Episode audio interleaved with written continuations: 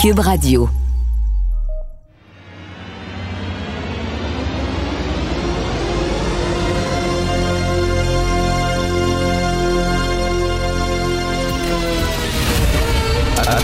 Attention, cette émission est laissée à la discrétion de l'auditeur. Les propos et les opinions tenues lors des deux prochaines heures peuvent choquer. Peuvent choquer. Oreilles sensibles s'abstenir. Richard Martineau. Martino. Un animateur pas comme les autres.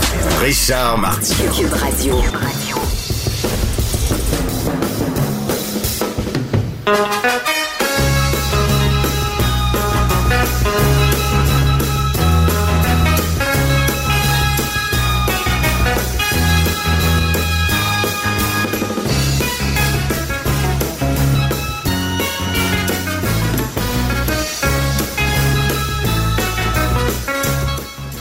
Vous demandez pourquoi je mets ça en ouverture d'émission. Est-ce qu'on a vraiment besoin d'un prétexte pour mettre la toune d'Hawaii 5-0? Ben non, on n'a pas besoin de prétexte. Don Wilson, qui est le cofondateur du groupe The Ventures, qui était un groupe de surf rock très important dans les années 60, est décédé à 88 ans.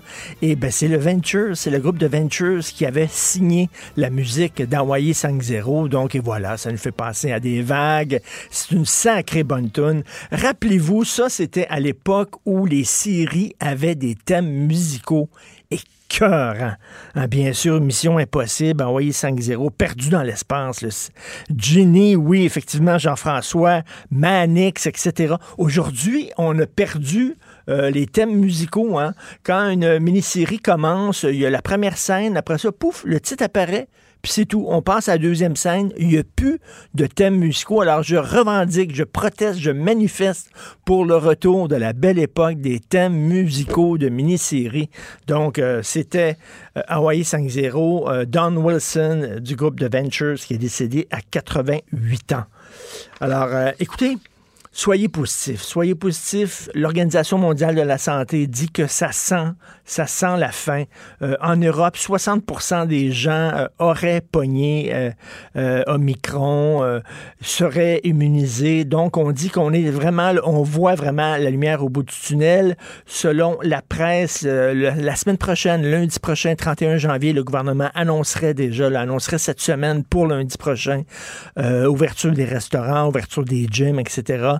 Et ça m'étonnerait qu'on rejoue au yo-yo encore. D'après moi, si on ouvre, c'est pas pour refermer. Le taux d'hospitalisation baisse. Ce printemps, on s'en sort. Ce printemps, je pense qu'on va pouvoir mettre enfin le point final à toute cette histoire-là. Vous allez dire, oui, mais le sous-variant, hein, BA2, c'est le sous-variant de Micron euh, qui a commencé là, en Europe, qui est très fort. Ça a qu'il est dominant au Danemark. Il est très, très, très contagieux. Il serait encore plus contagieux qu'Omicron, mais là, il faut se calmer. Parce qu'une pandémie, la vie d'une pandémie, c'est comme ça. Là, hein. Le virus, il mute, il devient de plus en plus contagieux, mais de moins en moins dangereux. Regardez euh, le virus euh, de la gastro. Je veux dire, La gastro, il est très, très, très contagieux, le virus de la gastro. Le virus de la, grippe hivernale, la grippe saisonnière, très contagieux, pas dangereux. Donc, faut pas paniquer. Je pense qu'on s'en sort. Mais quelle méchante crise sociale ça nous aurait fait vivre quand même, cette affaire-là. C'est complètement délirant. Euh, écoutez, je vais vous lire Rien que, le- rien que le fun comme ça, il faut que vous sachiez là, le, genre de, le genre de texte qu'on reçoit, le genre de message qu'on reçoit. Les chroniqueurs, les journalistes, les politiciens aussi. Là, c'est un ami chroniqueur euh, du journal qui, qui vient d'un autre pays, ok, qui n'est pas, qui est pas né ici, qui vient d'un autre pays, excellent chroniqueur. Voici ce qu'il a reçu. Puis c'est un gars qui dit euh, qui dit comme moi, qui dit comme la plupart des gens. Faut faire attention, le système de santé est en train de péter aux frettes. Si on ouvre, oui, il faut être prudent parce qu'on veut pas que ça reparte à la hausse, puis que là, il y a des gens dans le système de santé qui pètent aux frettes, qui quittent, etc. Bon, le gros bon sens, juste le gros bon. C'est pas, pas énorme de dire ça, là. C'est pas, c'est pas, pas fasciste, c'est le gros bon sens. faut faire attention. Voici ce qu'il a reçu. C'est encore moi, mon esti vieux trou de cul du calice. T'as remarqué que le Québec est rendu plus fasciste et nazi que dans ton shithole que t'as quitté et que tu devrais, où tu devrais retourner. Il y a personne qui a besoin de toi ici et je t'invite encore à faire tes valises et de sacrer ton camp, mon esti d'importé de tabarnak. Personne n'a besoin de toi ici. Tu es un incivique. Incivique. Parle-nous du procès de Nuremberg pour les journalistes après la Deuxième Guerre mondiale. Dis-nous combien de journalistes salopards comme toi ont survécu. J'ai hâte de lire ça. Viens me forcer à la vaccination avec ta gestapette, sale cabot dégénéré. Déguste ton fascisme qui achève. T'as l'air pas loin de la tombe. T'es chanceux. Tu vas peut-être éviter la corde à Nuremberg. La corde à Nuremberg pour tous les méchants journalistes. On devrait toutes les pendre, c'est ce qu'il dit. Pas niaisage, c'est la peine de mort là-bas. Ma crise de vieille charogne. Euh, retourne chez toi, ma charogne du calice, ma vieille chienne. Papa, Qu'est-ce qui se passe dans la tête des gens comme ça qui écrivent ce genre de messages-là? Qu'est-ce qui se passe?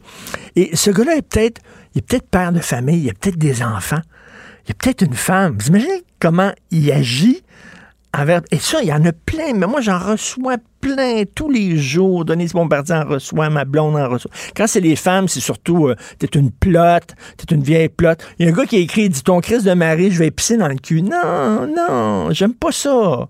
Je suis pas contre, là. Si, si ton trip à toi, c'est de pisser dans le cul de tes chums, il n'y a aucun problème. Je suis bien open. C'est pas un sport que je pratique personnellement. C'est pas un passe-temps personnellement que je pratique de me faire pisser dans le cul. Je suis désolé, mais les gens sont fous. Et là, on se promène dehors, puis on pense que les gens sont intelligents, puis tout ça, puis sensés. mais non, il y en a plein comme ça qui pensent ça, qui se promènent. Et euh, il est temps que ça finisse, parce que là, on va se courir après dans la rue avec des machettes. Là. Ça prend pas grand-chose, des fois, pour qu'une société qu'on pense civilisée bascule dans l'anarchie ça ne prend pas grand-chose. Hein? Des fois, on regarde des pays comme le Rwanda, des gens qui vivaient très bien les uns à côté des autres, et du jour au lendemain, ça se court après avec des machettes dans la rue. Même chose avec la Yougoslavie, des gens qui pendant des années ont vécu, les gens à côté des autres, des, des, des voisins qui s'invitaient à souper, qui se rendaient mutuellement service, et euh, tout allait bien, et soudainement, paf, ça bascule et ça se tire dessus des snipers puis tout ça, des gens qui avaient. Mais, tu sais, là, on, regarde ces pays-là on dit ouais, mais il y a un fond de barbarie, un fond de sauvagerie dans cette culture-là. Non! C'est des gens qui sont comme nous, exactement comme nous. Vous savez, c'est un vernis, là. Le civisme, la civilité, c'est un petit vernis qu'on dépose sur sur la société et ça prend pas grand-chose pour que ce vernis-là craque. À New York, en 1977, il y a eu une panne d'électricité majeure. J'écrivais ça, je rappelais ça dans ma chronique ce week-end du Journal de Montréal. Il y a eu une panne d'électricité majeure. Euh, les gens se sont comportés soudainement comme des barbares.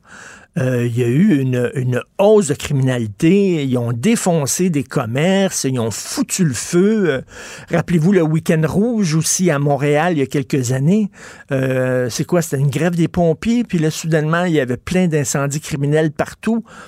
ça prend pas grand-chose pour basculer. Et là, je vois, là, si ça durait encore une couple de mois comme ça, avec des confinements, puis avec des fermetures, je vous le dis, là, il y aurait des gardes du corps devant chaque, euh, devant chaque média, devant les, bureaux des politiciens. Euh, les, gens pourraient se battre dans la rue. Là. Déjà qu'il y a des commis qui se font cracher dans la face, qui se font insulter. Et là, ben aujourd'hui, c'est aujourd'hui qu'on va demander les passeports sanitaires dans les grandes surfaces. Regardez bien ça. regardez bien ça, comment ça va. Ça prend pas grand-chose. Ça prend pas grand-chose pour qu'on bascule. Et là, des messages comme ça, je dis, tabarnouche. En fait, tout ce que ce chroniqueur-là avait dit, c'est il faut faire attention. C'est tout. Il n'a pas dit euh, faut foutre les non-vaccinés en prison, puis tout ça. Non. Il a dit, ce serait bien que les non-vaccinés se fassent vacciner. Puis il faut faire attention. Vous avez vu encore dans le Journal de Montréal, on en parlait la semaine passée, a un anti-vax.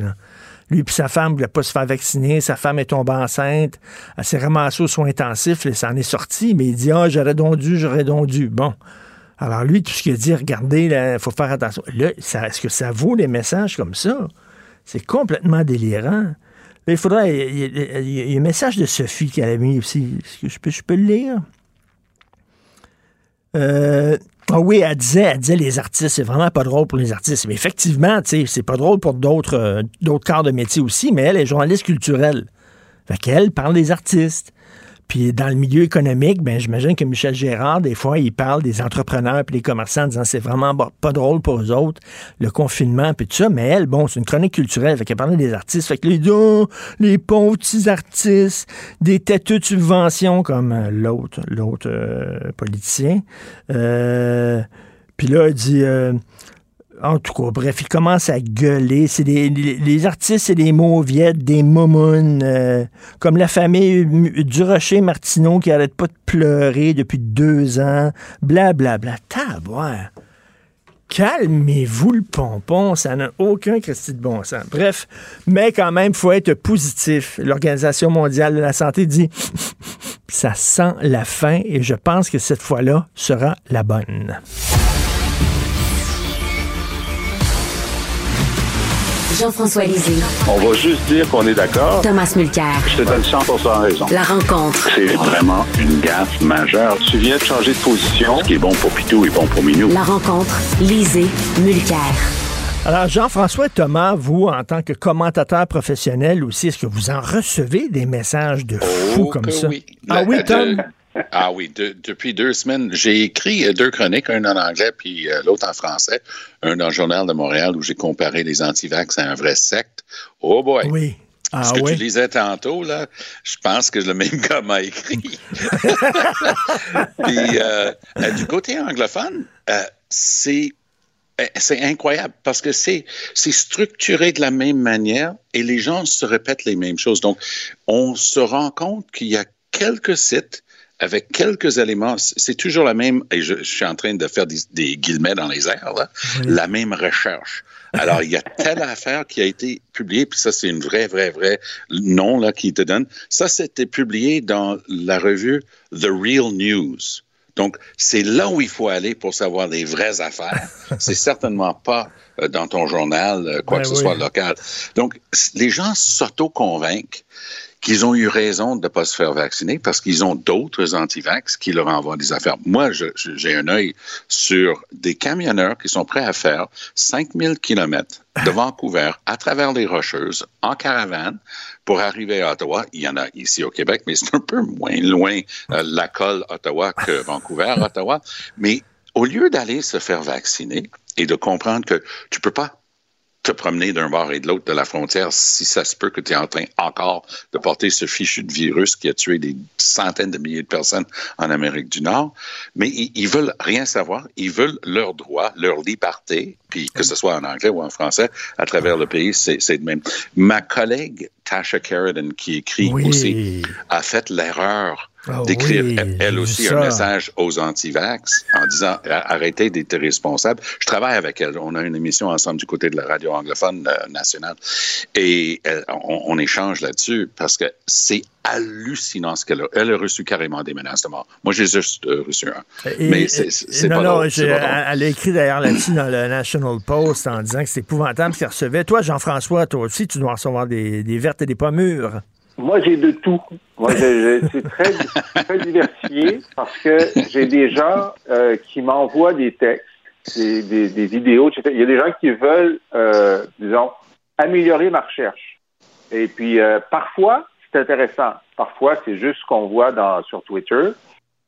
et lorsque, bon, globalement parlant, bon, je veux que les gens se vaccinent, je suis d'accord pour le passeport vaccinal, mais Parfois, j'ai des, euh, des critiques sur le fait que ça va trop vite avec euh, euh telle mesure n'a pas été bien, euh, bien validée scientifiquement.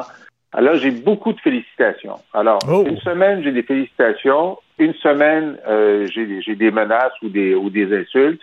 Alors, moi, je trouve que c'est assez équilibré dans, les extrêmes.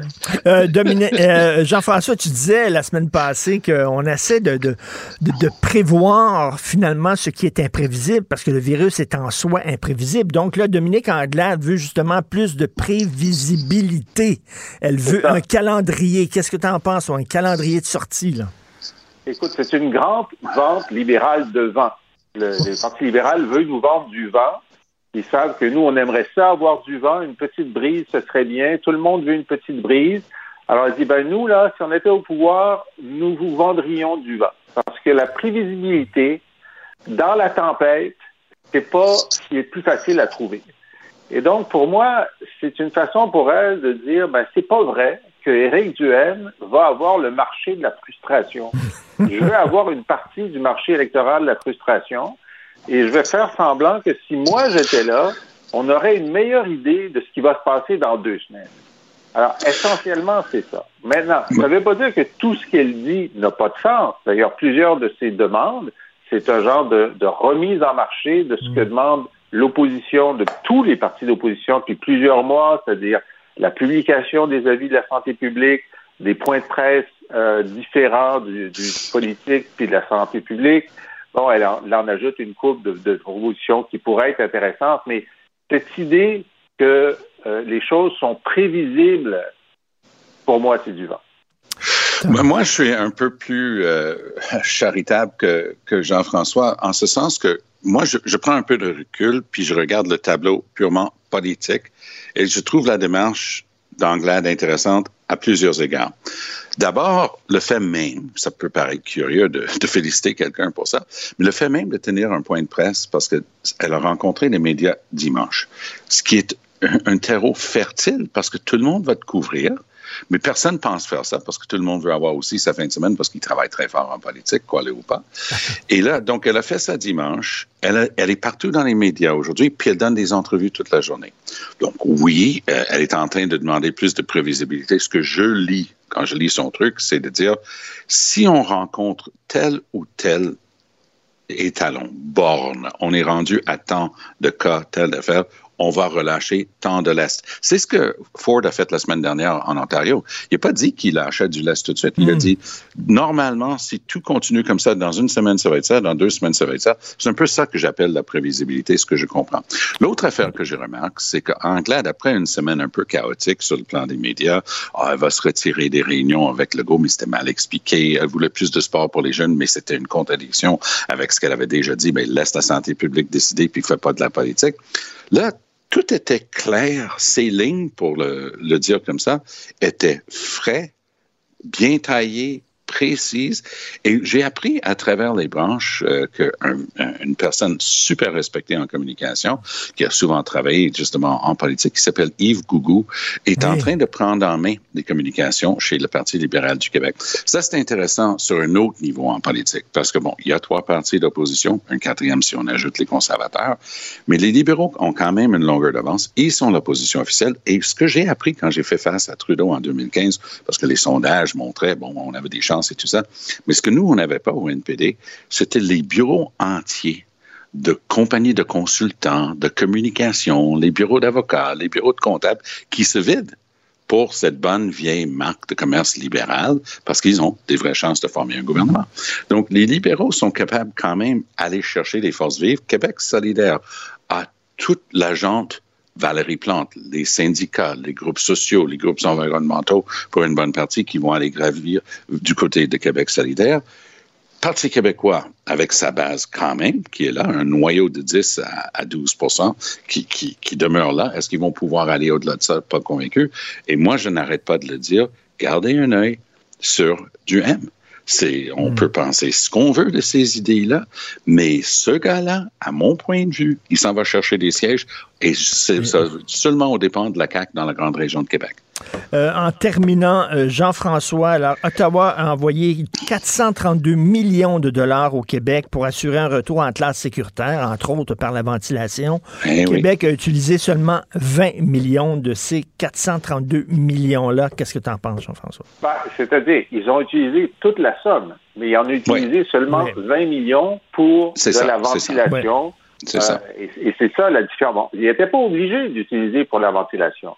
Mais puisque c'est ce qui nous préoccupe le plus en ce moment, et puisque euh, euh, nos voisins ontariens ont massivement acheté pas des lecteurs de CO2, là, eux, ils ont dit non, nous, on n'a même pas besoin de mesurer, on achète des échangeurs d'air. Ben oui. Dans toutes les classes ben oui. où il n'y a pas de fenêtre.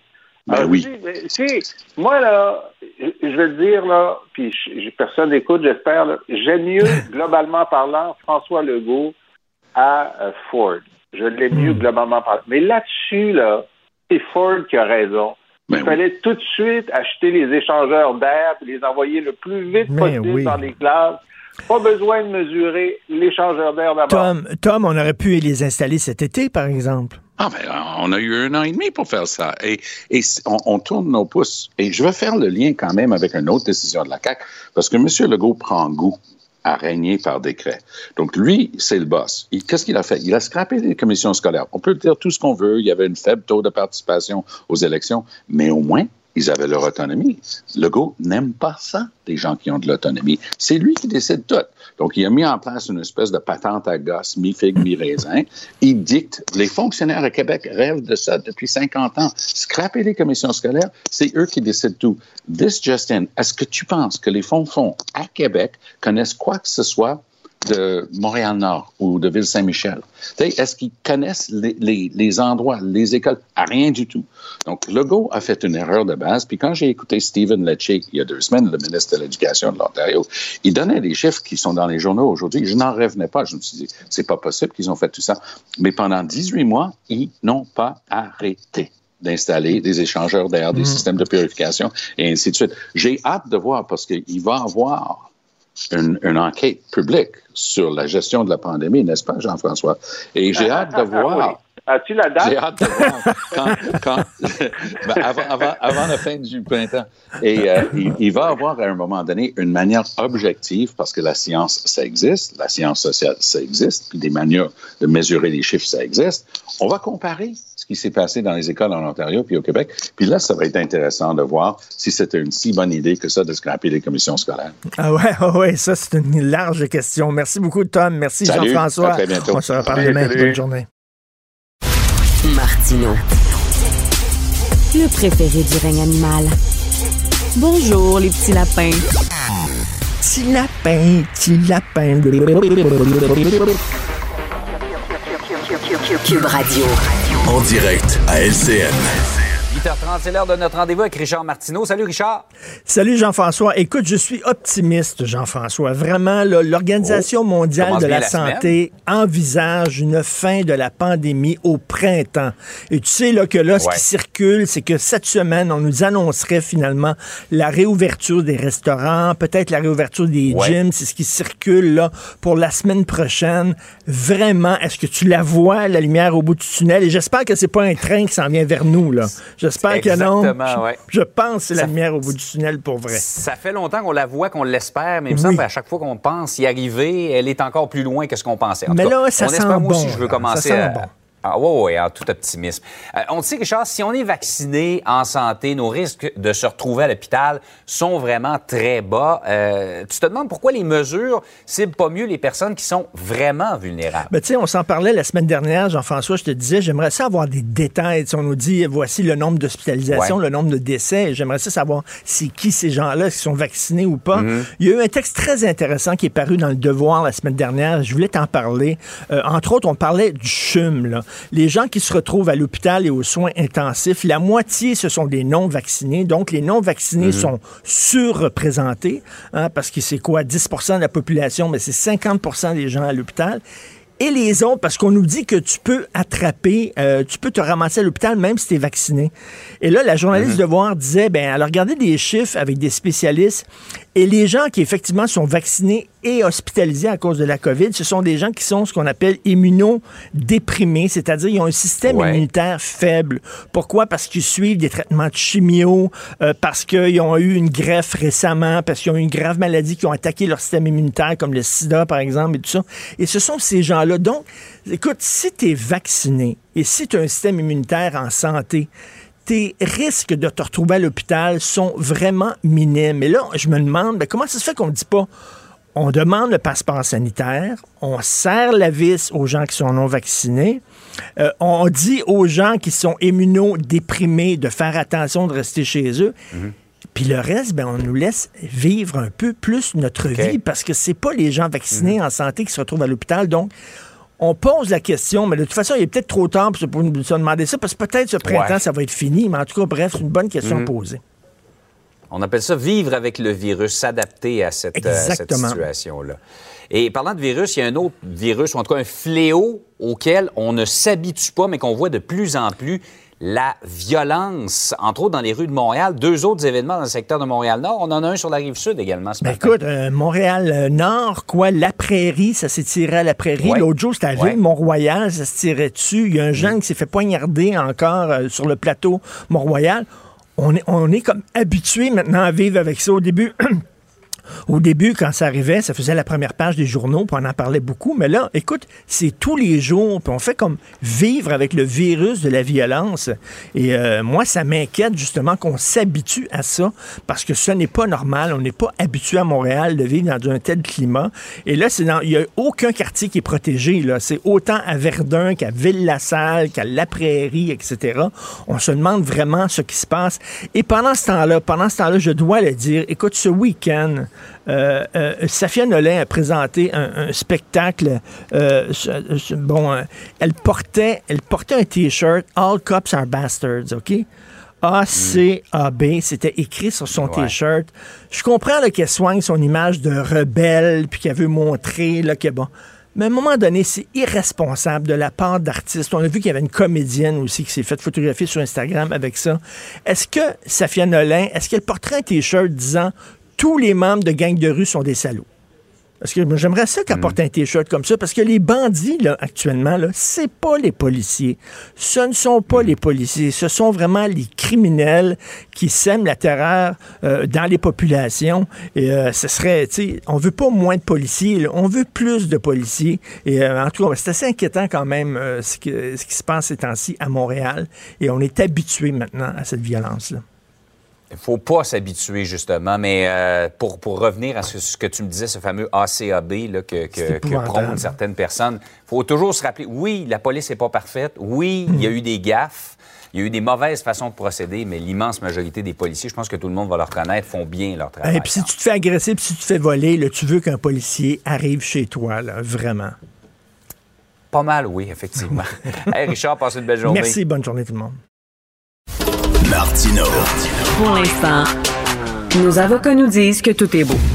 Alors, l'Organisation mondiale de la santé envisage une porte de sortie. euh, ça pourrait être la fin de la pandémie. Euh, ce printemps, la pandémie se transformerait en épidémie. Nous allons parler avec mon ami Jacques Lapierre, virologue à la retraite. Bonjour, Monsieur Lapierre. Bonjour, M. J'essaie de m'accrocher. Moi, j'essaie d'être optimiste, là. là. Je, vraiment, là. Et si l'OMS dit ça, moi, je suis très, très, très content. Donc, on dit qu'en Europe, là, par exemple, 60% des gens euh, seraient, là, euh, pourraient attraper euh, l'Omicron. Donc, ça créerait la fameuse immunité collective et ça ouvrirait la porte à une sortie de crise. Qu'est-ce que vous en pensez?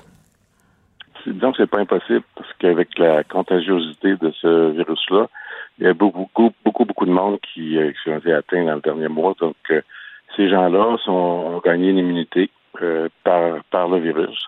Donc, euh, ceux qui étaient déjà vaccinés euh, ont été, certains ont été à l'hôpital, mais ont été beaucoup moins malades que les non-vaccinés.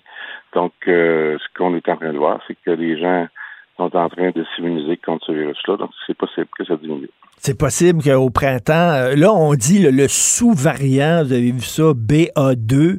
Euh, Oui. Puis là, quand j'ai lu, c'est plus contagieux encore que le variant Omicron. Là, je te sénère bien raide. Sauf que, bon, est-ce que c'est pas justement dans, dans l'ordre des choses, c'est-à-dire que euh, dans une pandémie, euh, les, les- les- les virus mutent, deviennent plus contagieux, mais moins dangereux. Est-ce que je me trompe en disant ça? Pas nécessairement. Il, pourrait être plus contagieux et en même temps échapper au vaccin puis euh, être, plus dangereux. Il faut faire attention avec Omicron parce qu'on dit tout le temps moins dangereux, mais euh, moi, quand j'écoute les médecins euh, à l'urgence, aux soins intensifs, ce qu'ils nous disent, en fait, c'est que quand les gens sont pas vaccinés, c'est aussi pire que Delta. Donc, euh, c'est moins dangereux actuellement, moins moins virulent parce qu'il y a énormément de gens vaccinés au Québec. Ces gens-là sont, quand même protégés par le vaccin. Et je disais dans le Devoir, là, puis euh, j'en parlais tantôt avec euh, Jean-François Guérin, un texte très intéressant dans le Devoir. Là, on est allé au CHUM, la journaliste est allée au CHUM, puis bon, elle dit qui, qui est se retrouvent à l'hôpital, qui se retrouvent aux soins intensifs. La moitié, ce sont des gens non vaccinés et donc sont surreprésentés. Et l'autre moitié, ce sont des gens qui, oui, sont vaccinés, mais ils ont un problème avec leur système immunitaire, soit qu'ils sont en chimio, soit qu'ils relèvent d'une greffe, soit que le système immunitaire est par terre à cause d'une maladie, par exemple, comme le sida et tout ça. Mais euh, donc, la, la, la, dame du CHUM qui est interviewée dit, si vous êtes vacciné et en santé avec un système immunitaire en santé fort, les risques de vous retrouver à l'hôpital sont très, très, très minimes. C'est une bonne nouvelle. C'est ce qu'on a vu, oui, c'est ce qu'on a vu après les fêtes. En fait, il y a énormément de gens qui ont été euh, infectés euh, après, après certains parties des fêtes. Euh, sauf que ce que j'ai vu, moi, dans les gens que, que je connais qui ont été malades, ils ont été malades de deux jours, trois jours, puis après ça, c'était fini, là, sans, sans, aller à l'hôpital. Hmm. Donc, c'était des gens, c'était des gens bien vaccinés.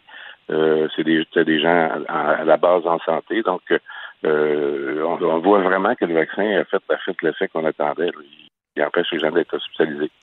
Et là, il y a des gens qui disent, vous savez que la grogne est vraiment, moi, autour de moi, euh, il y a des gens qui m'appellent et qui ont dit, j'ai jamais fait ça, mais j'ai pleuré ces derniers jours, je, je, taboute, je suis plus capable. Il y a des gens qui sont en colère, le passeport vaccinal, ça passe mal, etc. On sent qu'il y, y, a un écœurement général. Euh, est-ce que ça serait possible de dire, ben là, parce que là, tout le monde dit, on confine tout le monde, Christy, pour une minorité, là, on, serre la vis aux non-vaccinés, on demande encore, on exige encore le passeport vaccinal, on dit aux gens qui sont vaccinés, mais qui ont un système immunitaire euh, vulnérable, de faire attention de rester, chez eux. Puis le reste, on nous laisse vivre librement. C'est un bordel. Ça serait-tu possible, ça? Envisageable?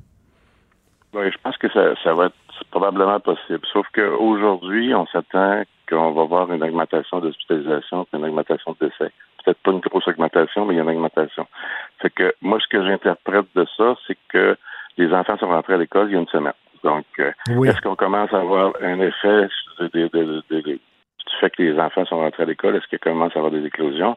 Je pense qu'il faudrait se donner au moins une autre semaine pour vérifier si, mm. le fait que les enfants sont rentrés à l'école, ça, ça provoque quelque chose. Sinon, ben, je pense qu'on pourrait commencer justement à dire, ben, écoutez, là, on est, on est pas mal en contrôle, ça diminue dans les hôpitaux, ça diminue dans, les urgences. Euh, on pourrait commencer à, à lâcher prise. Mais lâcher prise tranquillement, parce que oui. Euh, moi, ce que je vois, c'est que ce que je disais à quelqu'un hier, c'est comme s'il y avait un feu de forêt, puis euh, on a 100 km à peu près de, de, de, feu potentiel, puis au bout du 100 km, il y a un lac. ce qu'on essaye de faire, c'est de pousser tout le feu vers le lac. Sauf qu'au au 90e kilomètre, on lâche prise.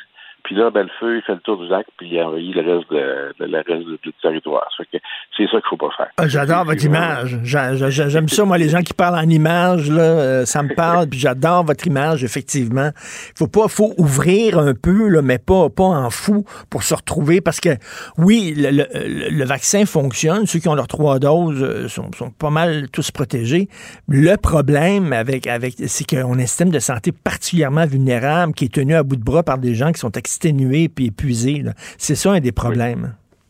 Oui, c'est ça. Puis en fait, c'est pour ça en fait aussi qu'il faut pas trop lâcher prise trop vite parce que si ça se met à déraper encore une fois, je pense que personne ne veut ça, que ça dérape encore une fois. Euh, il faut il faut rester le plus possible en contrôle. Il faut il faut absolument que que ces gens que les gens comprennent que bon oui euh, bon moi inclus là on a par-dessus la tête de ce, virus là on, on aimerait ça avoir une vie normale. Moi, ma vie, là, je suis à la retraite, ma vie, ça serait de voyager, puis de me promener, puis de faire des choses. Ben oui. ça, c'est oui. Vous, vous êtes allé à la retraite justement pour ça, pour pouvoir voyager, puis tout ça, finalement. Ça. commence mal, hein? Fait que j'ai perdu deux ans de ma vie, comme tout le monde, à, attendre que ça se replace pour pouvoir vivre une vie normale. C'est, c'est, c'est, évident que c'est très difficile. Je regardais dans notre pâtissière de Jonquière hier, c'est, c'est, euh, c'est dommage parce que euh, elle, fait, elle fait un beau travail, elle a, une belle petite pâtisserie. Puis il faudrait qu'elle tienne encore un petit peu. Ben c'est, facile, à dire quand c'est pas nous autres qui est le cas, mais euh, je pense qu'il faudrait qu'elle tienne encore un petit peu pour voir si on est capable de, de, régler au micron. Mais comme, comme vous dites, une semaine, c'est parce que c'est dans les cartons. Là, ça a l'air qu'on va déconfiner, là, on va permettre les restaurants puis tout ça le 31 janvier. C'est ce que j'ai lu. Bon, euh, j'imagine que justement, ils attendent pour voir si les écoles, comme vous dites, ils vont avoir des éclosions dans les écoles. Cela dit, M. Lapierre, d'après moi, vous avez passé votre vie à faire des vaccins. D'après moi, les virus, ils sont, ils sont vengés. Ils ont dit Lapierre, quand il va tomber en retraite, tabarnouche qu'on va l'avoir. On va le faire suer en maudit. C'est sûr. La vengeance des virus contre le virologue. Oui. Euh, je, voulais, dire un point aussi de l'OMS, oui. le vaccin, encore une fois, de la saisonnalité. Il faut faire attention parce que Rio de Janeiro vient de, de canceller son carnaval, puis il fait plus 30 à Rio de, de, Janeiro. Il oh. fait pas moins 30. eh bien, c'est vrai parce que c'est ce qu'on pense. Hein. On pense que parce que l'été, justement, c'était moins grave qu'à l'hiver. Donc, il y a des gens qui disent ben, quand le beau temps arrive, le virus est moins virulent. C'est peut-être pas le cas. Ben, en tout cas, c'est pas ce qui se passe à Rio actuellement. C'est des grosses, grosses éclosions. Il y a des éclosions en Australie où c'est en plein été aussi. Donc, il euh, faut faire attention. Saisonnalité, là, de la de micron, je pense pas que c'est vrai. Mais je pense, il me semble que ça sent, ça sent la fin semble. En Europe, là, vraiment, on déconfine et euh, je ne crois pas, à moins que je me trompe, mais je crois pas qu'on se retrouve avec une hausse fulgurante de taux d'hospitalisation malgré le déconfinement. J'espère, j'espère beaucoup, mais euh, moi, ce que je vois, c'est qu'en Angleterre, ce qu'ils font actuellement, c'est c'est très grave. Euh, je, pense qu'ils risquent peut-être d'avoir des problèmes. Mais pour quelles raisons ils font, je pense que parce que Boris Johnson, euh, il y a des choses à se faire pardonner. oui. À un moment donné, à un moment donné, il essaie de faire plaisir au monde, mais je pense que gérer une pandémie, c'est malheureux, mais on ne fait pas ça nécessairement pour faire plaisir au monde. On essaie de les protéger, on essaie de, faire que cette cochonnerie-là va, va, repartir, va s'en aller, que ça disparaisse. Mais euh, faut, faut être c'est un pas à la fois, parce qu'en science, de toute façon, quand, quand vous changez plus qu'un paramètre à la fois dans, dans une équation, c'est très difficile de, voir d'où vient le changement. Donc, si hmm. je change une chose à la fois, si, si, par exemple j'enlève le confinement, ça fait pas d'effet, bon, je dis le confinement, OK, on est correct, on est tranquille. Après ça, on, on fait rentrer les restaurateurs avec des précautions. Euh, S'il n'y a pas de changement, OK, on est tranquille. Après ça, on fait un pas à la fois. Puis à ce moment-là aussi, c'est le mouvement qu'on fait. Euh, c'est correct ou c'est pas correct.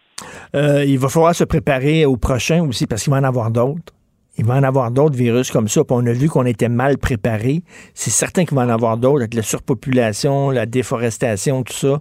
Donc, il va falloir à un moment donné, un, euh, s'asseoir puis repenser notre système de santé qui est beaucoup trop vulnérable. Et deuxièmement, se préparer pour la prochaine fois. Euh, mais j'espère que ce ne sera pas tout de suite que vous aurez le temps de voyager un petit peu quand même. oui, puis de toute façon, moi, ce que je vois aussi, c'est qu'il faut faire attention. Là. La solution n'est pas dans l'agrandissement des hôpitaux. Il, faudrait peut-être... Les, hôpitaux sont très interventionnistes. Ils, font, ils, ils te soignent quand tu es malade.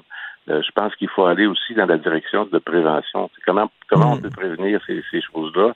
Comment on peut se protéger des attaques des virus euh, pour pas euh, justement tout se ramasser à l'hôpital en même temps parce que c'est le, problème est là. là. Tout à fait. Puis en attendant, ben, on pousse le feu vers le lac, comme vous dites.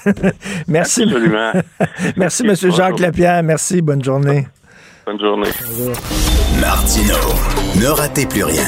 Cette émission est aussi disponible en podcast dans la bibliothèque balado de l'application ou du site cul.radio.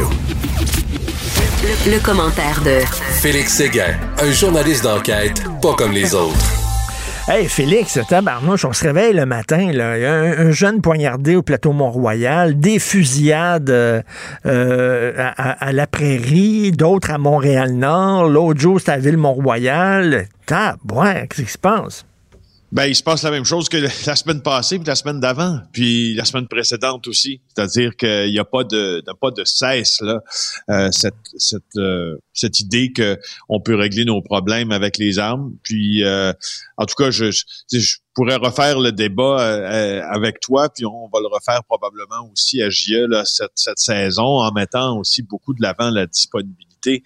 En tout cas, l'idée que la disponibilité des armes à feu et la culture des armes à feu que l'on commence euh, à assimiler beaucoup ici, la prise des États-Unis, ont des répercussions extrêmement néfastes. Moi, je parlais à un policier en fin de semaine, mmh.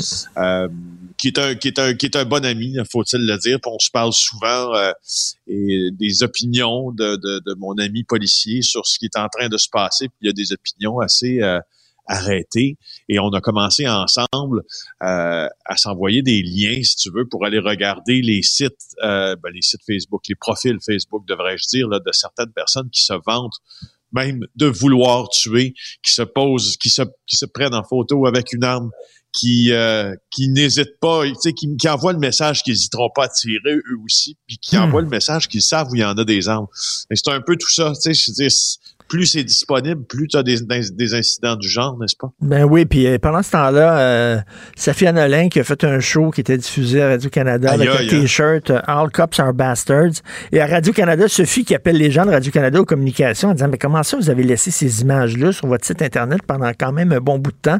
Ils ont dit On pensait que ça voulait dire All cats are beautiful. Pas de joke. je te jure. Pas de joke. Je, sais, j'ai entendu cette justification-là. Permets-moi, comme toi, d'en rire. Hein? D'en rire parce que ça, c'est la deuxième fois. là. Euh, et, euh, c'est irresponsable de la part d'un narcisse. B, c'est c'est la deuxième fois qu'on voit cet acronyme-là.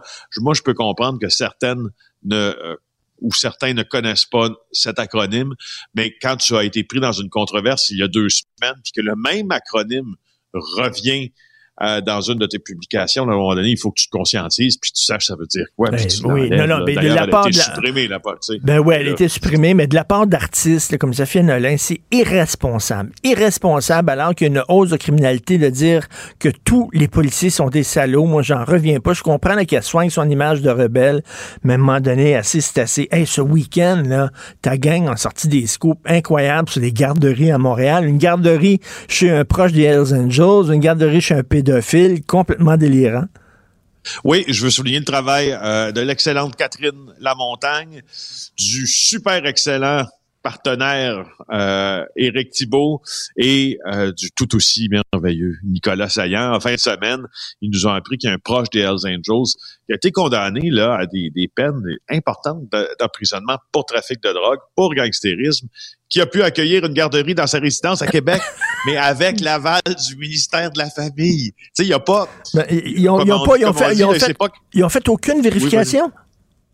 Ben, c'est ça qui arrive. Là. Dave Blair Robitaille, depuis août 2019, il y a une maison unifamiliale avec sa conjointe, Leila Cossato, et il y a un service de garde en milieu familial privé non régi qu'on appelle un PNR qui peut accueillir jusqu'à six enfants.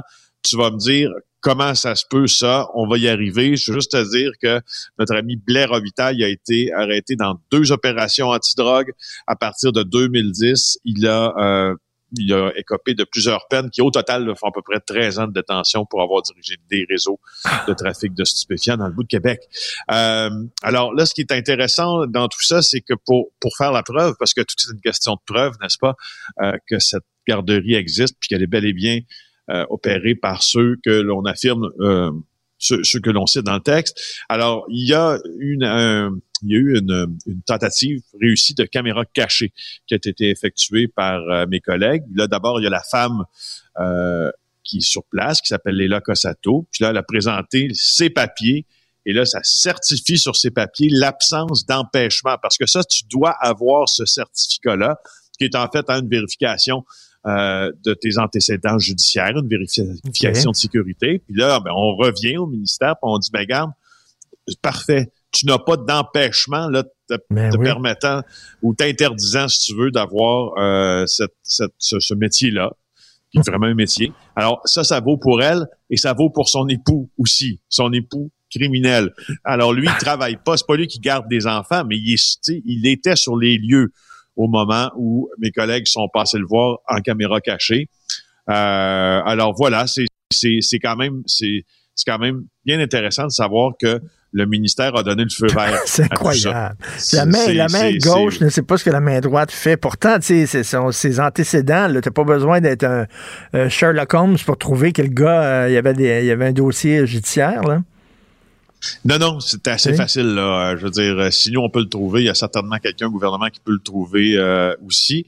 Alors, tu vois, il y a eu, c'est intéressant parce que là, euh, Léla Cossato, la, la, la, gardienne, au fond, hein, elle dit que euh, le ministère a reçu deux plaintes contre sa garderie depuis août 2020. Alors, il y a eu des inspections qui ont été menées. Le premier a mené un avis de non-conformité en mars euh, 2021 et un avis de fermeture en mai 2021 parce qu'il y avait des attestations de vérification d'absence d'empêchement qui étaient manquantes. C'est ça que je viens, c'est ça dont je viens de te parler, là, les absences d'empêchement. Mais finalement, euh, quelques mois plus tard, en juillet de la même année, le ministère revient en disant parfait, vous venez de régulariser votre situation. Alors il n'y a pas de fermeture, il n'y a rien. Euh, et on a même, on cite la lettre, après analyse du dossier, nous en sommes venus à la conclusion que Dave Robitaille ne fait pas l'objet d'un empêchement. Écoute, c'est un gars pas loin des Hells Angels qu'on donnait 17 de prison. Et là, hier, le ministère a dit que la décision était erronée et la décision sera renversée. Et en terminant, tu veux me parler des camionneurs pour la liberté. Liberté! Ah oui, ah oui. Bon, là, là, euh, je sais pas si tu as vu passer ça sur tes réseaux sociaux en fin de semaine. Tout comme moi, tu t'es probablement fait euh, lancer des flèches en disant mais pourquoi vous ne parlez pas de la grande manifestation ben qui est prévue pour le 28 janvier de tous les camionneurs du Canada? Parce que rappelons-le là, on a euh, étendu l'obligation euh, de vaccination là aux camionneurs et puis euh, et puis ils vont devoir d'ailleurs montrer euh, qui sont vaccinés pour traverser aux États-Unis hein, à partir de maintenant. Alors ça, ça fait controverse. Euh, et les camionneurs, comme tu le sais, comme je le sais, et comme tous les gens qui nous écoutent, sont en charge et ont été aux premières lignes euh, pour assurer que pour assurer qu'il n'y avait pas de rupture de la chaîne d'approvisionnement pendant la pandémie. C'est en raison d'eux qu'on a eu des médicaments en quantité suffisante, hmm. des, des fruits, des légumes et, et, des denrées. Sauf que là, c'est monté à la tête de quelques-uns d'entre eux. Puis ils se sont dit, on va faire une grande manif le 28 janvier. Je dois dire que l'Alliance canadienne du camionnage a condamné hier ces manifestations qui ah, étaient prévues. Oui, mais c'est ça je veux te le dire là euh, parce que d'abord ben ça nuit à la, sécurité publique euh, et puis c'est pas la façon dit l'association canadienne du camionnage d'exprimer les désaccords avec les politiques euh, gouvernementales. Surtout quand on a un travailleur de première ligne, c'est un peu c'est un peu l'essence du raisonnement derrière de ça. Mais regarde bien par exemple. Là, ce qui est plus intéressant, c'est de voir qui organise ça. Moi, d'abord, je veux dire qu'en fin de semaine, je me suis fait pousser sur mon, sur, euh, je, je, regardais ça avec effroi là sur, sur, Twitter puis sur Facebook. Certaines images là de gens qui disent voilà, les convois sont déjà en route, ça commence à prendre forme, puis etc., puis etc. Ce sont des fausses images. Ça a été pris, ça. C'est des ah images qui ont été prises ah il y a déjà quelques années en Colombie-Britannique, puis d'autres viennent euh, d'une manifestation de camionneurs aux États-Unis. C'est pas vrai. C'est juste pas vrai, OK? Mais tu vas, tu vas comprendre que derrière cette manifestation-là, il y a des gens qui ont un passé assez obscur qui recueillent beaucoup de dons. Je t'explique. Alors, euh, il y a une tendance là qui commence à être assez inquiétante, c'est que cette personne qui a lancé la manifestation, elle s'appelle Tamara Lish. Elle a eu euh, des associations dans le passé avec des groupes extrêmement radicaux, comme le Parti séparatiste fédéral Maverick, qui a été formé en Alberta récemment. Euh, elle a eu des, euh, des liens avec des gilets jaunes assez violents. Elle a été coordonnatrice régionale du Wexit, donc le mouvement qui veut, qui, qui veut que l'Alberta finalement se joigne aux États-Unis dirigé par Donald Trump. Euh, et euh, est affilié donc aux Gilets jaunes, je te l'ai dit. Euh, hmm. Les Gilets jaunes ont, fait des, ont, proféré des menaces de mort contre le premier ministre Justin Trudeau. Alors bon, voilà, voilà, voilà. Alors c'est elle qui est hmm. derrière ça. Et ce qui arrive, c'est que euh, elle a elle a commencé, elle a mis sur pied, en fait, un fameux GoFundMe, donc une campagne de sociofinancement, qui est rendue à presque 2 millions de dollars. Et là, il semble que le, le, sociofinancement, ben, c'est pour payer l'essence, euh, euh, l'essence des camionneurs là qui vont euh, qui vont se rendre là-bas. Euh, sauf que là, euh, écoute, là, euh, c'est pas, c'est loin d'être certain que cet argent-là va aller dans les poches des camionneurs. on pose plusieurs questions parce que là, on voit que ça va directement sur son compte bancaire cet argent-là. Alors à qui ça va profiter tout ça? C'est pas une organisation caritative, c'est pas une organisation officielle. Il y a pas de CA. Mmh. Et, euh, si tu regardes là sur euh, les sites comme Truckers News ou Transport routier, moi tu sais que j'aime les camions, je vais souvent voir sur ces sites-là. Il y a la majorité des camionneurs là, au Québec sont assez remontés par l'initiative de Madame Lick parce que D'abord, il n'y a personne qui a le temps de faire ça. Là. Écoute, personne va se rendre qui va partir là, de Saskatoon puis va s'en aller à Ottawa. Euh, juste pour le fun de rouler comme on, juste comme on, dans le monde du camionnage, pour le plaisir de rouler bobtail à travers tout le pays. Euh, et là, ben, on dit que les fonds vont être virés électroniquement. C'est-tu quoi? Ça pue ça pue, ça, ça pue sent l'arnaque. Ça sent l'arnaque et c'est très bon que tu soulèves cette question-là. Ça pue. Euh, autre chose qui pue en terminant, écoute, je vais t'envoyer un texte tantôt. C'est un scoop du New York Post qui ont sorti. Euh, tu sais que Hugh Hefner, le, le, le, gars, le fondateur de Playboy, là, il a une très belle image. Hein. Il y a eu des livres sur lui, des documentaires en disant que c'était une personne qui était très importante et tout ça. Et là, écoute, ils ont, euh, ils ont fait témoigner, ils ont interrogé des anciennes Playboy Bunnies qui disent que ce gars-là était aussi pire, sinon pire que, euh, aussi dangereux que Jeffrey Epstein.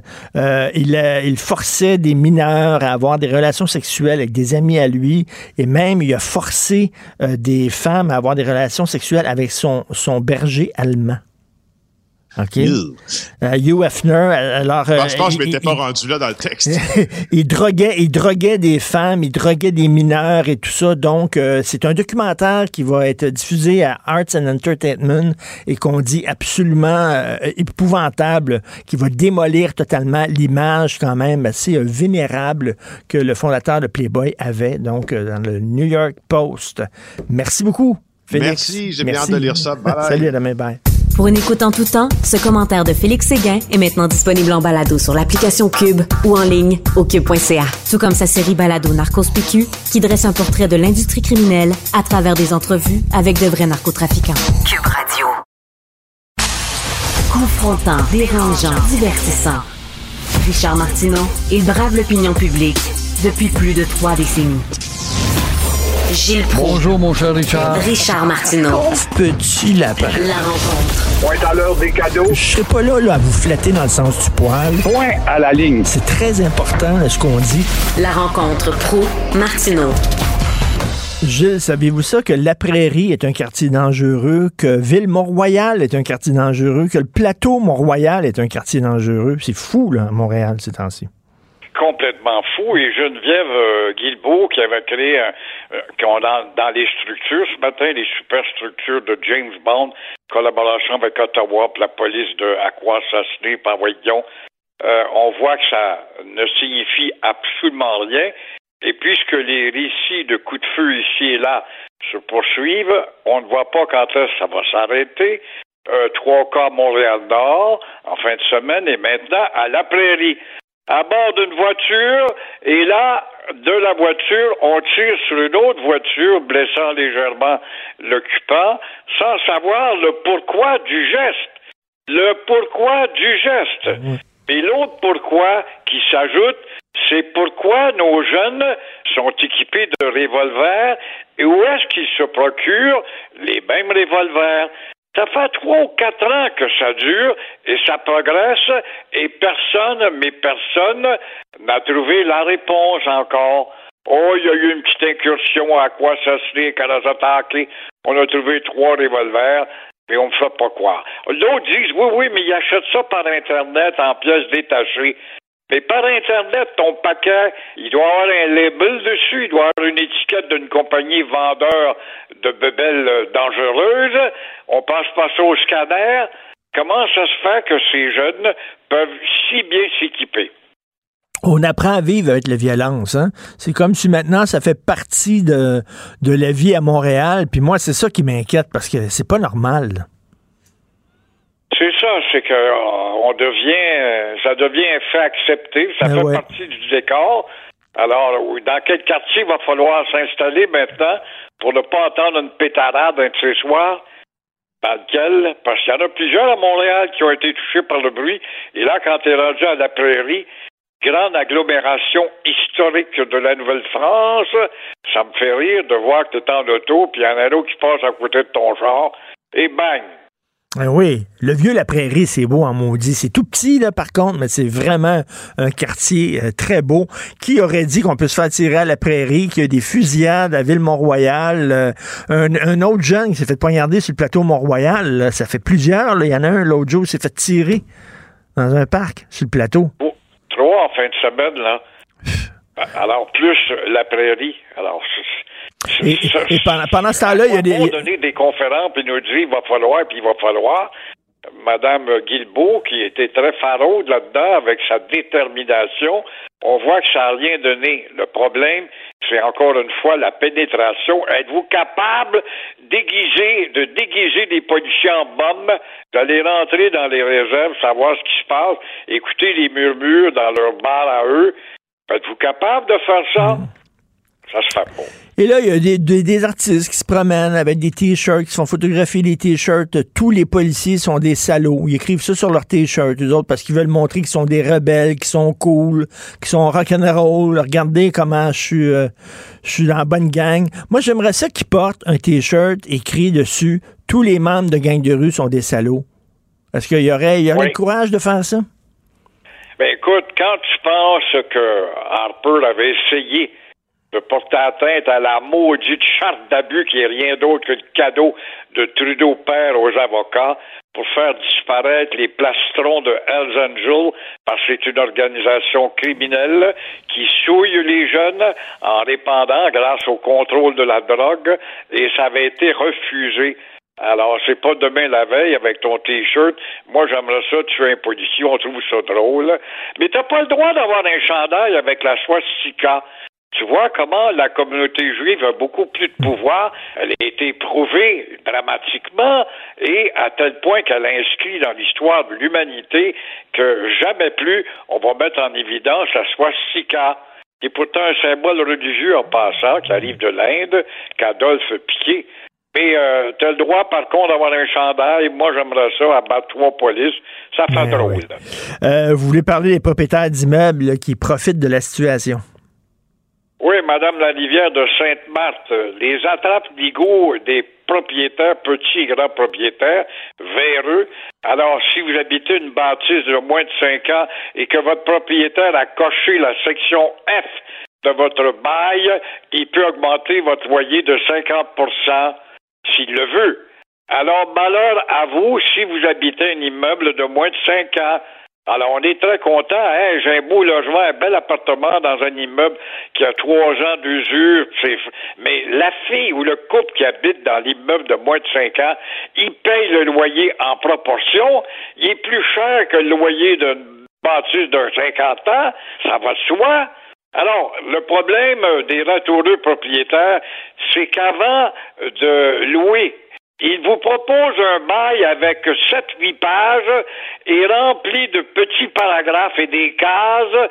Et là, il te demande d'initialer, d'initialer les, les cases. Mm. Alors, vous alignez votre euh, approbation à chaque case sans vous apercevoir qu'il y en a une là-dedans qui est la case F et qui peut permettre aux propriétaires de t'assommer avec 50% d'augmentation quand le taux d'inflation est à 5 actuellement.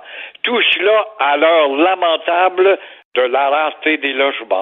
C'est ça. Bientôt à Montréal, il va y avoir deux sortes de, résidents. Il va y avoir des gens très, très pauvres qui habitent dans des taudis épouvantables. Puis il va y avoir des gens très, très riches qui vont pouvoir se permettre d'acheter des maisons puis des condos à Montréal. Entre les deux, là, la classe moyenne, elle va sacrer le camp en banlieue dame-là, là, Madame Larivière, à Sainte-Marthe, faut pas croire qu'elle vivait dans un palace, là. D'accord, c'est une bâtisse de cinq ans et moins. Mais euh, on a beau dire la loi est là, puis on peut pas rien faire. C'est pas vrai. Dans ce sens, il y a quand même le taux d'inflation pour faire entrer en ligne de compte. Pourquoi est-ce que tu vas te permettre d'aller à 50% d'augmentation? Je comprends pas. Mm. Et si tu es dans une bâtisse de moins de 5 ans, tu payais déjà un loyer plus élevé que l'autre bord de la rue où la maison en a 25-30. Il y a quelque chose d'obscur là-dedans qui mérite vraiment d'être éclairci par les grands les grands chantres des lois. Êtes-vous optimiste? Ça a l'air qu'on va déconfiner, on va ouvrir les restaurants la semaine prochaine. C'est dans les cartons du gouvernement. Là. Fait que là, on peut vous donner la tête et comment savoir euh, qui a raison. Je te disais là-dessus justement ce matin, mais euh, ce n'est pas un monde de fou du tout. Euh, je sais pas ce qui se passe, mais en Europe, 60% des gens sont contaminés.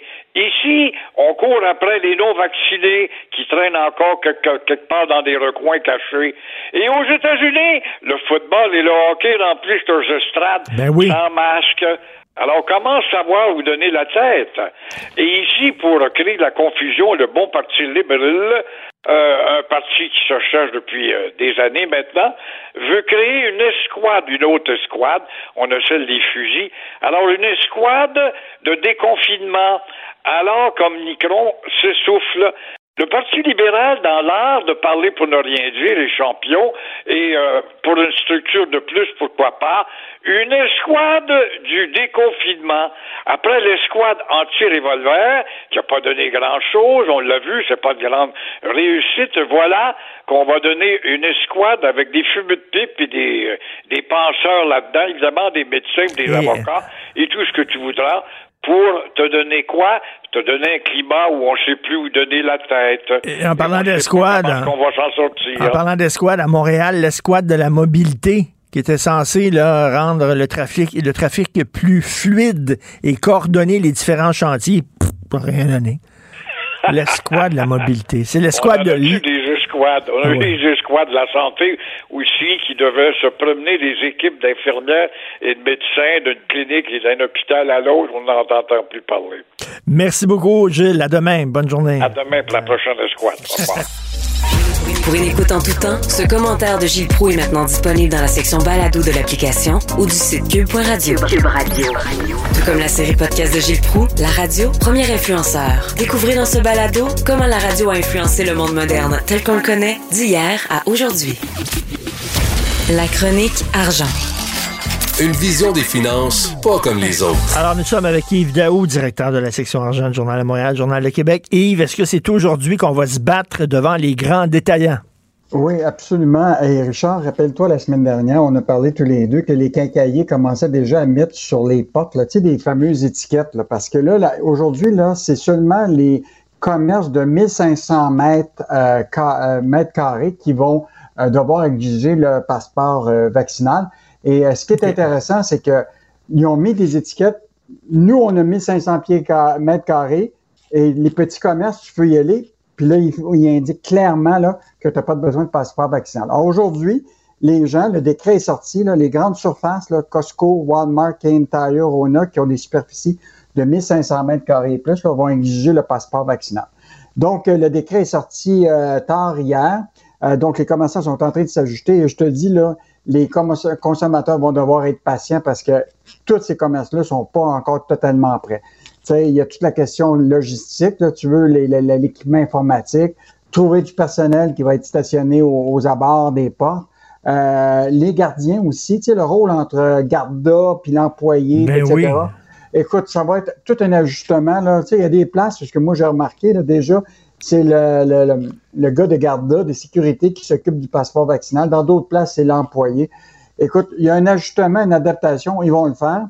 Mais là, ce que je comprends, c'est que les euh, grandes chaînes ont dit, on a fait le lobbying, on a perdu. Là, ce qu'ils souhaitaient, dans le fond, c'est que c'est dire, dans le fond, là, on a évité la fermeture complète. Tu comprends-tu? Ça fait qu'ils se disent, vaut mieux rester ouvert, tu sais, puis vivre avec ce désagrément-là pendant quelques jours, ou peut-être une, euh, au moins deux semaines, trois semaines, puis que plutôt que d'être fermé. Là, ça veut dire, les, les, les IKEA, ils vont demander le passeport vaccinal Oui, aussi? Ikea, Rona, Kentire, les quincailleries, qui ont toutes des superficies euh, de 1500 mètres carrés et plus, aujourd'hui vont devoir exiger le passeport vaccinal. Mettons des, Là- mettons des grosses, grosses, grosses librairies Renaud-Bré, là, de leur flagship, là. Il y en a Ouais, sur Saint-Denis. Il n'y a, pas- a d'exception pour personne, là. OK. Ils ont, OK. pas- autrement dit, ils ont, ils ont fait le lobbying, euh, ils n'ont pas réussi à obtenir les assouplissements, ils ont été à, la santé publique semble avoir été euh, assez ferme. Donc aujourd'hui, là, c'est les commerçants puis les consommateurs qui, euh, qui sont vaccinés et non vaccinés, mais les vaccinés c'est eux autres qui vont vivre un peu les lignes d'attente, tout ça. Mais j'ai une question. Là. Quand, tu, quand tu rentres dans un centre commercial, mettons au Carrefour Laval, OK, je suis allé au Carrefour Laval la semaine passée, puis bon, ils te demandent pas le, passeport vaccinal pour rentrer, mais ça peut être considéré comme un Christy de gros centre. C'est un gros magasin à l'intérieur, Carrefour Laval. Oui, actuellement, ils considèrent plus les magasins eux-mêmes, mais pas les centres commerciaux. Autrement dit, tu rentres dans le centre commercial, puis là, si tu vas chez, mettons, Simons, euh, d'un côté, qui a évidemment une surface de plus de 500 mètres, il va exiger le passeport vaccinal. Tu, tu sors de Simon, puis tu t'en vas de la petite boutique de chaussures qui a moins de 500, 1500 mètres carrés, tu n'as pas besoin de l'avoir. OK. Puis ça, ça veut dire, les petits commerces, là, tous les non-vaccinés vont tous s'en aller dans un petit commerce. Fait que là, tout, tu travailles dans un petit commerce, là, puis tu te dis, OK, là, il y a peut-être 80% de mes clients aujourd'hui, c'est des non-vaccinés. Ben là, ce qui est intéressant, j'écoutais un, un, franchisé de sport expert euh, ce matin, puis qui disait, il moi, la difficulté que je vais avoir, là, c'est que les gens ne savent pas qu'est-ce que c'est 1500 mètres carrés. Fait que là, ils vont arriver chez nous. C'est sûr que nous, on a plus que 1500 mètres carrés.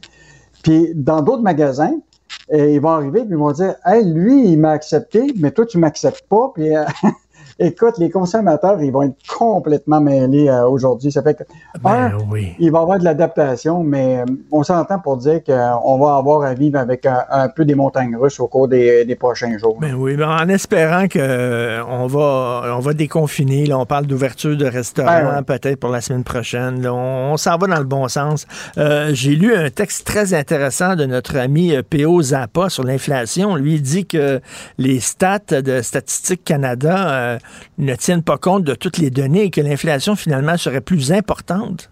Que ce moi, je pense, moi, je pense toujours, tu as, tous les économistes puis les spécialistes qui sont dans leur tour, puis font des chiffres, etc. Puis quand tu descends sur le terrain, puis tu vois que la réalité est pas mal différente. Tu sais, les coûts des aliments, comme euh, Pierre-Olivier Zappa dit ce matin, le coût des aliments, selon Statica, a augmenté de 5,9% sur un an.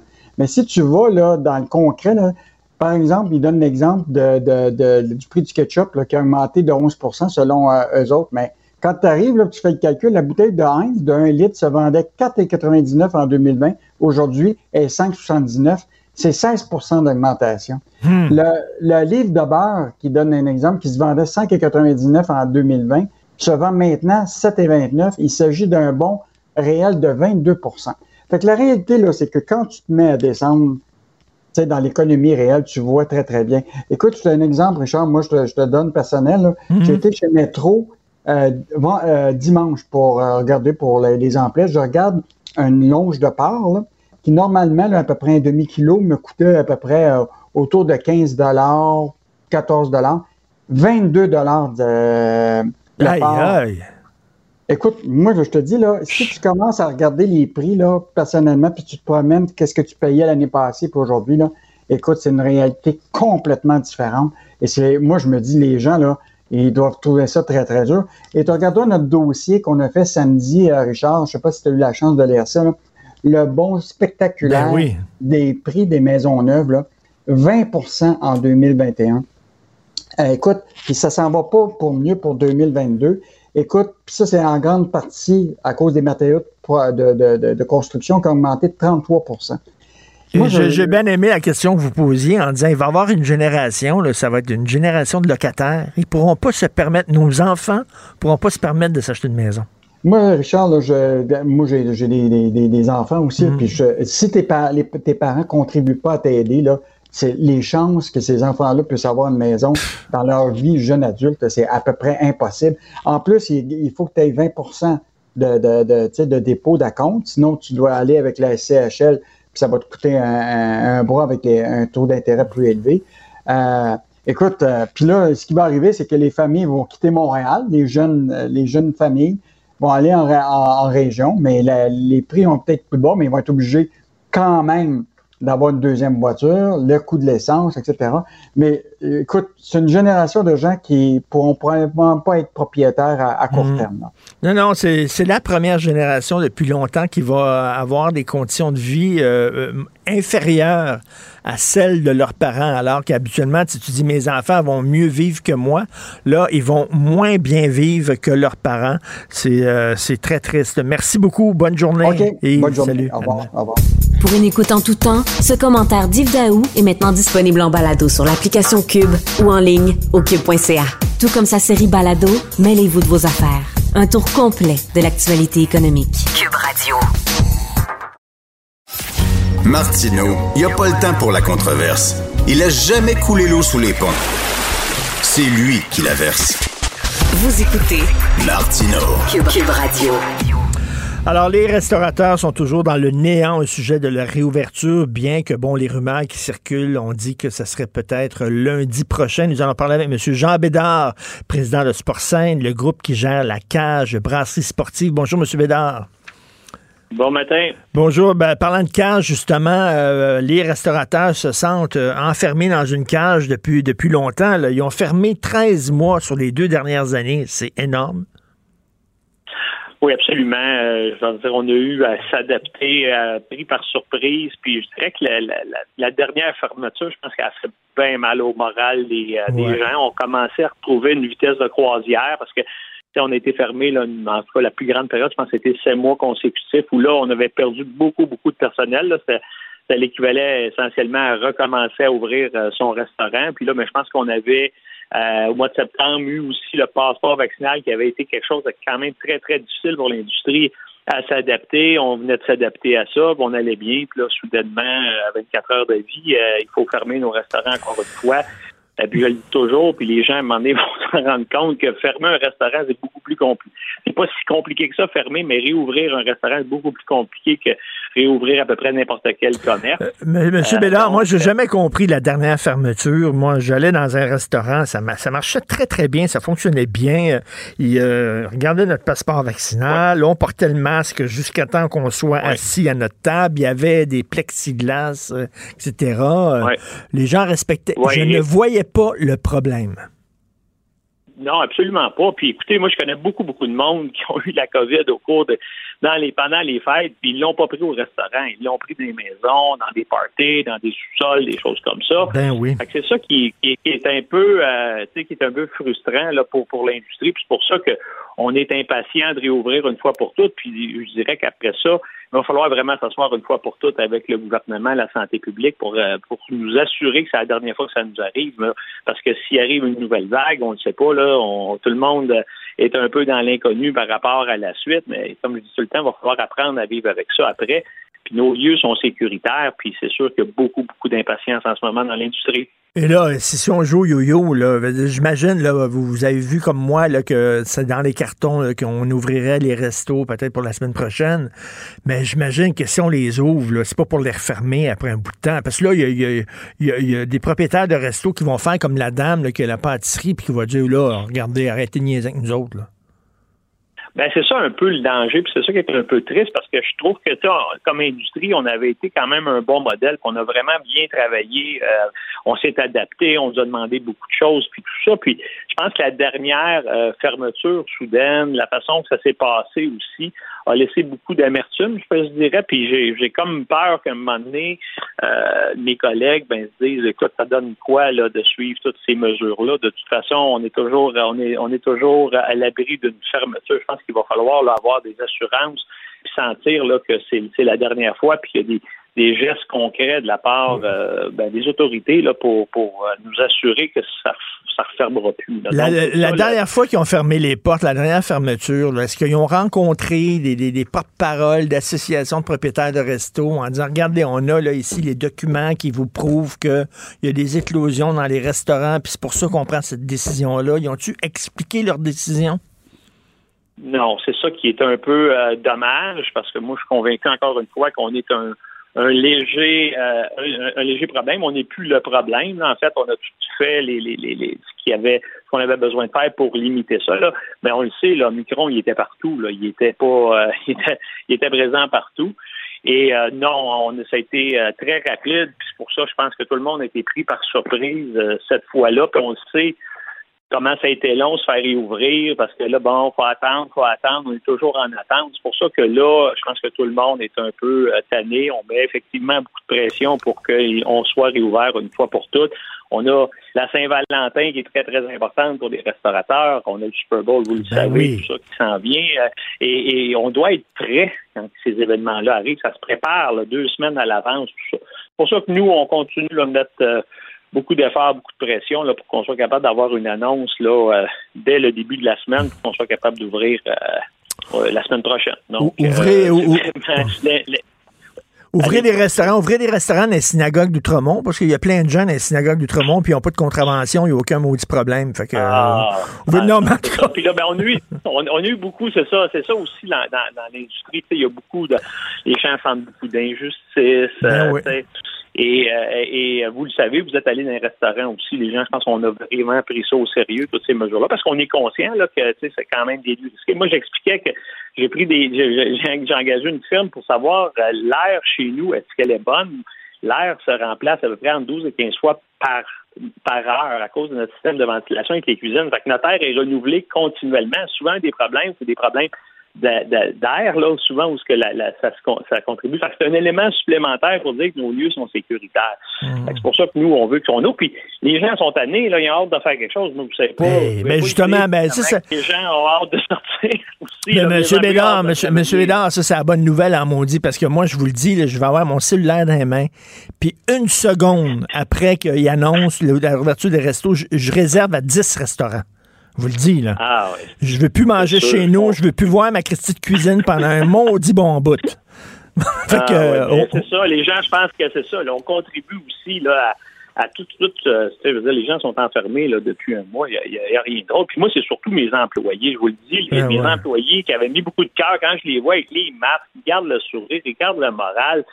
Puis là, encore une fois, là, depuis, euh, depuis décembre, ils ne retravaillent pas. Ces gens-là, ils ont des paiements, ils ont, ils ont des obligations. Il y en a qui sont aux études, ça, ça les aide à poursuivre leurs études et tout ça. Donc, euh, évidemment, là, c'est sûr que là, nous, on, on veut réouvrir là, puis euh, le plus tôt possible, puis qu'on soit capable de mettre ça derrière nous. Puis après ça, ben, on va s'asseoir une fois pour toutes avec les autorités pour s'assurer qu'est-ce qu'il faut faire pour que ça n'arrive plus jamais. Là. oui, mais en tout cas, les gens vont être au rendez-vous. Là. Vous êtes mieux de vous atteler parce que ça, les gens sont contents, tabarnouche, d'aller au restaurant. J'espère que ça va être la semaine prochaine, comme on le dit. Merci beaucoup, M. Bédard. Bonne chance. Merci, Bon bonne journée, merci. Bonjour. Au revoir. Vous écoutez Martino. Vous venez de vous connecter en direct sur Cube Radio? Pas de stress. Tout est disponible en balado sur l'application ou le site cube.radio. Alors, c'est aujourd'hui que les magasins à grande surface doivent demander le passeport vaccinal à leurs clients. Nous allons en parler avec euh, M. Blaise Renault, président du groupe euh, Renault Bré. Bonjour, M. Renault. Bonjour. J'imagine que ça fait pas votre affaire, ça. Ben, en fait, on comprend d'abord pas la raison de cette mesure. On juge pas qu'il y a plus de risques de contamination dans les magasins de 15 000 pieds carrés. D'autre part, euh, on est un peu désarçonné de voir qu'il n'y a pas de date de fin annoncée pour cette mesure-là. Donc, c'est un peu comme si c'était pour l'éternité. Et euh, c'est ça, donc, est-ce qu'on vous a on, a, on a rencontré les gens des commerces au détail pour leur expliquer pourquoi on faisait ça? Parce que quand on prend cette décision-là, c'est quand même bien de mettre les, gens de, son bord où on vous a imposé ça d'en haut? Non, de notre côté, on n'a eu aucune explication ou mise en contexte. D'ailleurs, euh, on se demande pourquoi mettre dans un même bateau tous les commerces de plus de 15 000 pieds carrés, un Renaud Bré puis un Costco. On parle quand même pas de la même chose. Ça. Et vous, tous vos commerces Renaud Bré sont tous plus que de 15 000 pieds, j'imagine? Non, en fait, on a sept succursales sur une cinquantaine qui sont de plus de 15 000 pieds carrés. On est un peu chanceux là-dedans parce qu'on a plusieurs magasins qui avaient 13 ou 14 000 pieds carrés qui, eux, sont jugés, je présume, moins dangereux que, que les plus grands. Est-ce que c'est vos employés qui vont demander le passeport vaccinal aux gens ou vous allez faire affaire avec euh, des gens comme Garda, par exemple? Non, c'est très difficile présentement d'avoir des gardiens de sécurité d'une part. D'autre part, les coûts d'avoir des gardiens de sécurité à travers des agences spécialisées sont totalement euh, astronomiques. Donc, euh, pour l'instant, ce sont nos employés. On est à mettre en place des solutions qui soient le moins invasives et le moins euh, lourdes à appliquer possible, avec des bornes automatisées qui vont favoriser le, le contrôle et, réduire le besoin d'intervention des employés. Mais ce sont nos employés qui vont devoir euh, faire les vérifications. Moi, Renaud c'est peut-être le commerce que je fréquente le plus avec les, épiceries de, de, de grande surface, les, les Provigo, Métro puis Renaud. Je dois être dans un Renaud Bré deux fois par semaine, trois fois par semaine euh, avec un masque. Euh, j'ai jamais, jamais rien attrapé là. Je, je me suis jamais senti pas en sécurité dans un Renault Bré. Non, effectivement. D'ailleurs, on n'a aucune, aucune statistique d'éclosion connue dans, dans, nos points de vente depuis le début de la pandémie. donc, effectivement, on juge que ce sont des lieux sécuritaires. OK. Et en tout cas, la bonne nouvelle, c'est que les ventes de livres se portent bien. Hein. Je pense que quand même, euh, les, les, les ventes chez Renaud Bré, ça se porte bien ces temps-ci. Je, je dis ça, l'augmentation des ventes de livres de 16,3% en 2021, c'est bon. Oui, le livre est une, est une valeur euh, refuge. Je pense que vous le disiez plus tôt, vous avez euh, hâte de sortir de chez vous. Ben, tout le monde a hâte de sortir de chez eux, mais jusqu'à preuve du contraire, il faut qu'on trouve euh, de quoi s'occuper. Donc, le livre répond parfaitement à ce besoin-là. Là, la rumeur qui circule, c'est que la semaine prochaine, les restaurants pourront rouvrir mais à partir d'aujourd'hui, les grandes surfaces comme vous, vous devez demander le passeport. C'est un peu, c'est un peu incohérent comme mesure. Là. Oui, ben ça s'ajoute aussi en plus à la mesure qui avait été annoncée à la fin du mois de décembre de limiter le nombre de personnes qui peuvent fréquenter un commerce. Donc les magasins de plus de 15 000 pieds carrés sont non seulement soumis à l'obligation de contrôler le passeport vaccinal, mais en plus ne peuvent pas accueillir autant de clients que ce qu'elles que ce qu'elles souhaiteraient. Euh, mais, mais en demandant aux gens de porter un masque à l'intérieur et de justement euh, euh, vérifier qu'il n'y ait pas trop de gens à l'intérieur du commerce, il me semble que c'était suffisant pour assurer la sécurité des gens. Est-ce qu'on on a des chiffres comme quoi il y a des éclosions dans, dans les commerces de détail de, de grande surface? De notre côté, on n'en a pas, mais c'est justement un peu la raison de notre étonnement face à ces mesures-là. On a l'impression que c'est plus un moyen de pression dans lequel les détaillants sont pris en étau vis-à-vis d'une certaine population non vaccinée plutôt qu'une véritable mesure de santé publique qui, qui viserait à réduire euh, des risques de contamination.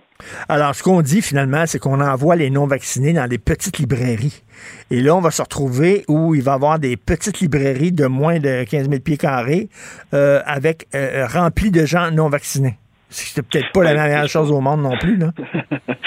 pas qu'elles soient remplies non, plus parce qu'elles sont elles aussi visées par la mesure de la fin décembre avec une limitation du nombre de clients. Euh, donc là aussi, il doit y avoir une certaine distanciation. On a aussi des plus petites euh, librairies où euh, on n'a pas besoin d'appliquer les mesures de contrôle du passeport, mais dans tous les cas, ce sont les détaillants petits ou grands qui sont pris en, en, sandwich finalement pour essayer de faire pression sur les non vaccinés. ce sont eux qui se retrouvent à payer le prix, puisque même si ce sont nos propres employés qui contrôlent le passeport, ça vient avec un coût quand même. Il faut rajouter du personnel additionnel, il faut acheter des équipements, etc. Et est-ce que vous voyez la lumière au bout du tunnel, vous? Euh, est-ce qu'on vous a dit que ça, ça, va, ça va rester de même combien de temps? Vous savez ben, pas? C'est justement le point. On n'en a aucune idée, ni pour la mesure de limitation d'achalandage en magasin, ni pour la mesure de contrôle du passeport. Donc, euh, comme je le disais d'emblée, c'est quelque chose qui semble être un peu inscrit dans la pérennité. Donc, on ne fait qu'espérer que ça dure pas trop longtemps. Ben, on l'espère. Comme je dis, l'Organisation mondiale de la santé euh, est en train d'envisager une fin de pandémie ce printemps. En tout cas, on espère que ça va être ça. On se croise les doigts. Bon courage et merci beaucoup, M. Blaise Renault. Merci. Merci, au revoir. Martino, souvent imité, mais jamais égalé. Vous écoutez Martino Cube, Radio. Alors, nous discutons avec Denise Bombardier, chroniqueuse au Journal de Montréal, le Journal de Québec. Bonjour, Denise. Oui, bonjour Richard. J'ai tellement un beau cadeau pour vous. Alors, euh, je sais que vous aimez beaucoup, vous aimez beaucoup la langue française et la poésie. Voici un message que Sophie, mon amoureuse, a reçu. Alors, va crever salope, tu n'es qu'une sale pute. Dis à ton gros épais de mari que je lui pisse dans le cul. C'est beau, hein? Ah, c'est affreux. Vous ne devriez pas le lire. Même ça. Je pense que c'est en train. Vous savez, je ne sais pas comment ça, comment je, je vous entends. Ça, il y a des gens qui pensent que ça passe par des tuyaux, là, les, ondes, mais ça, ça pollue les ondes qui portent ces mots-là. Tellement c'est. Oui, on le sait. Mais vous savez, je suis, je, j'ai vu. Moi, ce qui m'intéresse à ce moment-ci, c'est de comparer comment ça s'est moi, quand j'ai commencé à travailler, euh, j'ai, j'ai tout de suite été, euh, et puis pourtant, je donnais pas mon opinion, mais j'interviewais, puis mm. j'interviewais serré, j'interviewais les politiciens. On recevait des, mais on recevait ça d'abord, on recevait des lettres, c'était des lettres, il fallait les écrire, fallait aller, fallait mettre un thème dessus, fallait aller à la mm. poste, et à part, à part des lettres qui étaient euh, anonymes, jamais je, je trouvais des, des, commentaires comme ça. Et ça s'est au fil des ans. Mais je dois dire que cette période de pandémie, c'est une explosion et avec les réseaux sociaux qui, leur permettent de, véhiculer. Ça, c'est une explosion. Et c'est pour ça que j'ai réagi. Hier quand j'ai vu, parce qu'évidemment, ceux qui m'ont dit hier, là, il y en avait, puis c'était des tous des hommes en plus, euh, que j'étais en amour, parce que j'ai écrit à la défense du gouvernement euh, Legault que j'étais en amour avec lui, mais c'était c'était pas des mots, c'était pas gentil, là. C'est pas ça qu'ils veulent dire. Et, comme par hasard, ben, on, on fait l'analyse, ce sont des hommes qui pensent ça, c'est les mêmes hommes qui ont dit à peu près tout, tout au long de ma carrière, euh, ça c'est ça j'ai eu beaucoup ça, que j'étais une mal baisée. D'ailleurs, quand je suis allée à Paris et que je me suis accrochée avec le, qu'enfin que j'ai affronté le, le, le pédophile Madinef, les, des grands journalistes français connus, là, ils ont écrit exactement la même chose, que j'étais mal baisée. Mais, mais, mais, mais une, une, un homme d'opinion, c'est un homme de caractère. Une femme d'opinion, c'est une mal baisée, puis une hystérique, puis une folle. Ça, voilà, c'est exactement ça. Et ça continue, et ça continue de la part d'hommes qui sont pas tous, c'est pas des gens de, de 80 ans là, qui m'écrivent, c'est des gens qui ont des garçons qui ont 30 ans. C'est pareil, ça, de, ça demeure pareil mais euh, il faut être capable, dans, dans, effectivement, il faut être capable d'être au-dessus de ça. De toute façon, vous le savez, comme, comme vous, mais vous, vous êtes un homme. Euh, moi, j'ai été toute ma vie, il avait fallu que je me mette à pleurer quand ça m'arrivait mhm. et de, de, de cumuler euh, de la peine et de me rendre euh, perturbé des résultats que j'avais quand j'écrivais ou que je parlais. Eh ben, je n'existerais pas. Mais, hein? mais je moi. serais pas là. Je serais, je serais retournée et j'aurais appris à faire des, je sais pas moi, des tartes et puis, euh, parce que je fais pas bien les tartes, en fait. Je fais mieux les, les choses salées. Et ben voilà, c'est ça. Mais c'est quand même incroyable. Vous savez, on ne change pas les mentalités en 50 ans. Et, et c'est pas vrai que euh, la plupart des gens, et, et je vous dirais même, on peut aller plus loin dans notre réflexion. Les hommes qui se disent féministes, là, quand Mhm. ils ont un verre dans le nez, là, Mm. et qui peuvent se laisser aller, vous voyez, ça ressort. Mais j'ajoute, parce que vous savez que je fais des nuances sur ces choses-là, il m'arrive souvent de trouver que les femmes, quand elles parlent des hommes, elles parlent des, des hommes avec beaucoup de d'agressivité. Les femmes québécoises en particulier. Elles parlent des hommes comme s'ils étaient comme s'ils étaient des enfants un peu euh, vous voyez, un pas responsables. Oui. Il y a ce discours-là, il y a ce discours-là aussi sur les qui, qui, est- qui est porté par des femmes au Québec. Mais en tout cas, pour ce qui nous concerne Mais- actuellement, c'est ça. A- donc, je suis en amour. Alors, c'est pour ça que j'ai dit que c'est vrai. D'ailleurs, c'est vrai. C'est très rare. Vous savez qu'il y a des, en politique, il y a des couples qui sont, euh, c'est mon expérience, puis vous devez le savoir aussi. C'est rare des couples qui, qui ont traversé toute une carrière politique et euh, l'homme étant au, euh, au pouvoir et et la femme ne l'étant pas, et, et qui sont des couples aussi exemplaires finalement, parce qu'on fait attention quand on parle de couple exemplaire. J'ai déjà été moi-même, euh, euh, je suis tombée dans le piège un jour. Je parlais d'un couple exemplaire parce que je croyais que c'était pour la vie, mais c'était pas pour la vie parce que les couples, ça me, c'est pas toujours pour la vie, mais dans le cas de, de moi, je pense que, sincèrement, que François Legault, euh, s'il n'avait pas la femme qu'il a à côté de lui, avec laquelle il est, effectivement, dans, en couple, avec beaucoup d'harmonie, et il est, il est très amoureux de sa femme, et vice-versa. Mais, mais ce que, ce que pense vous dites, que- ce que vous dites dans vos textes, Denise, là, tout ce que vous dites, c'est que est-ce que vous feriez mieux que lui? Mais à un moment donné, si vous êtes Bien sûr. fâché, visez la pandémie, visez le virus, oui, je comprends que on peut critiquer le Oui. gouvernement, mais est-ce que les gens qui critiquent le gouvernement, que ce soit Éric Duhem ou Dominique Anglade ou n'importe qui d'autre, est-ce qu'ils feraient mieux que François Legault s'il était à sa place? Il il y a pas un chef des autres, d'aucun des autres partis qui ferait mieux, on le sait. Mais on le sait très bien et ils le savent très bien. Et en ce sens-là, c'est pas enviable la position qu'ils ont. Et, ils, euh, ils sont obligés de errer. Parce qu'en en général, si on voulait donner à un premier ministre d'un pays actuellement, de pays on parle des pays occidentaux, là, on va pas s'aller euh, élargir le débat, mais euh, de voir comment euh, comment les, les chefs d'État et les premiers ministres euh, se sont euh, comment et comment ils affrontent la pandémie. Il y a personne en Europe. vous, vous le savez, au début en Italie, ça a été épouvantable. En, en, euh, en France, c'est très compliqué avec des gens qui descendent dans les rues avec des anti-vax, avec d'ailleurs des scientifiques qui dénonçaient le vaccin, euh, dont, dont, ce, dont ce professeur du, de, de Marseille. Euh, mais c'est en Angleterre, regardez en Angleterre, quand ils ont des, à un moment donné, ils ont ils ont déconfiné, ça a été ça a été épouvantable. Et Johnson ne fait pas mieux. C'est compliqué. Et aux États-Unis, ben regardez ce qui se passe. C'est très compliqué. C'est une situation qui est, c'est une situation qui est très très compliquée. Moi, ce qui me, ce qui me fait peur, Denise, c'est qu'il y a des, il y a une grogne euh, dans la population, dans certaines couches de la population, et que que, que des que des politiciens euh, profitent de cette grogne-là et l'alimentent un peu pour se faire un fond d'électeurs. Moi, je trouve que c'est un jeu très dangereux à jouer. Vous avez raison. Et le plus dangereux à cet égard, c'est notre ex-ami, Éric Duhem, parce qu'on l'a fréquenté tous les deux, on le connaissait. Parce qu'Éric Duhem, au départ, on peut pas dire que c'est un ignorant. Ben c'est pas, c'est pas un c'est pas un créditiste du temps des créditistes là. Pour ceux qui ont connu ces, ces périodes-là, c'est quelqu'un qui a des diplômes, c'est quelqu'un qui a de la culture, c'est quelqu'un qui a vécu à l'étranger, donc qui avait une vision des choses. Mais là, effectivement, là, il, il ratisse le plus large qu'il peut ratisser pour des raisons qui sont des raisons obscures qui appartiennent à son tempérament et à sa psychologie, je dirais. On n'est pas capable de l'expliquer politiquement. Par, rapport par, par, ben, par, Et là, on va pas, on va pas jouer au psychiatre, vous et moi, pour essayer de comprendre comment cet homme euh, est devenu, est devenu ce qu'il est devenu actuellement. Par pur opportunisme, en fait. C'est tout. Là, il voit qu'il y a une niche, euh, puis euh, bon, il, va, il va flatter ces gens-là. Vous savez, vous savez, quand on prend des prises de position comme vous et moi. Mais opportunisme, pourquoi? C'est parce qu'il rêve. C'est une espèce de.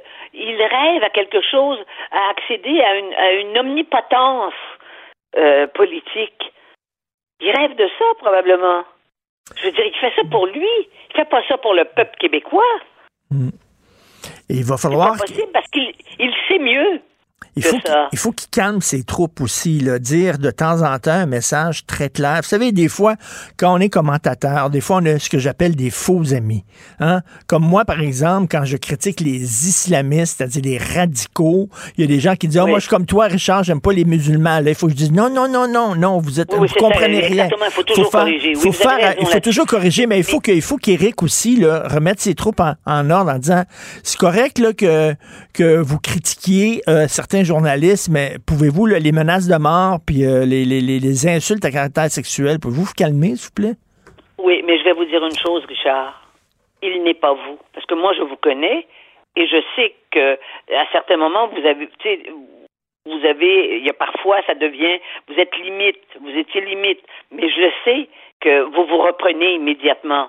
Parce que nous aussi, on est fatigués. C'est ça qu'il faudrait dire. Nous aussi, on est fatigués tous les matins de s'asseoir puis d'avoir à recommencer à écrire ce que l'on écrit. Mm. Parce que si on regarde la majorité des textes qu'on a faits depuis deux ans, hein, enfermés comme tout le monde, et enfermés plus que beaucoup de gens parce qu'on s'est mis à l'écart, parce qu'on a respecté euh, les règles, eh bien, c'est ça fatigue. Et il y a aussi une très grande fatigue chez nous, mais on sait qu'on a de l'influence qu'on peut avoir, donc on, notre degré de responsabilité doit toujours être en alerte. Notre degré de responsabilité ne doit jamais baisser. C'est comme une température. Il faut rester au beau fixe parce qu'autrement, on va, nous aussi, on va, on va, on, on pourrait dérailler, mais on ne déraille pas parce qu'on est responsable, quoi. En tout cas, c'est un, climat. Il est temps que ça se termine parce que moi, moi j'ai peur de, de, de, l'effritement du tissu social.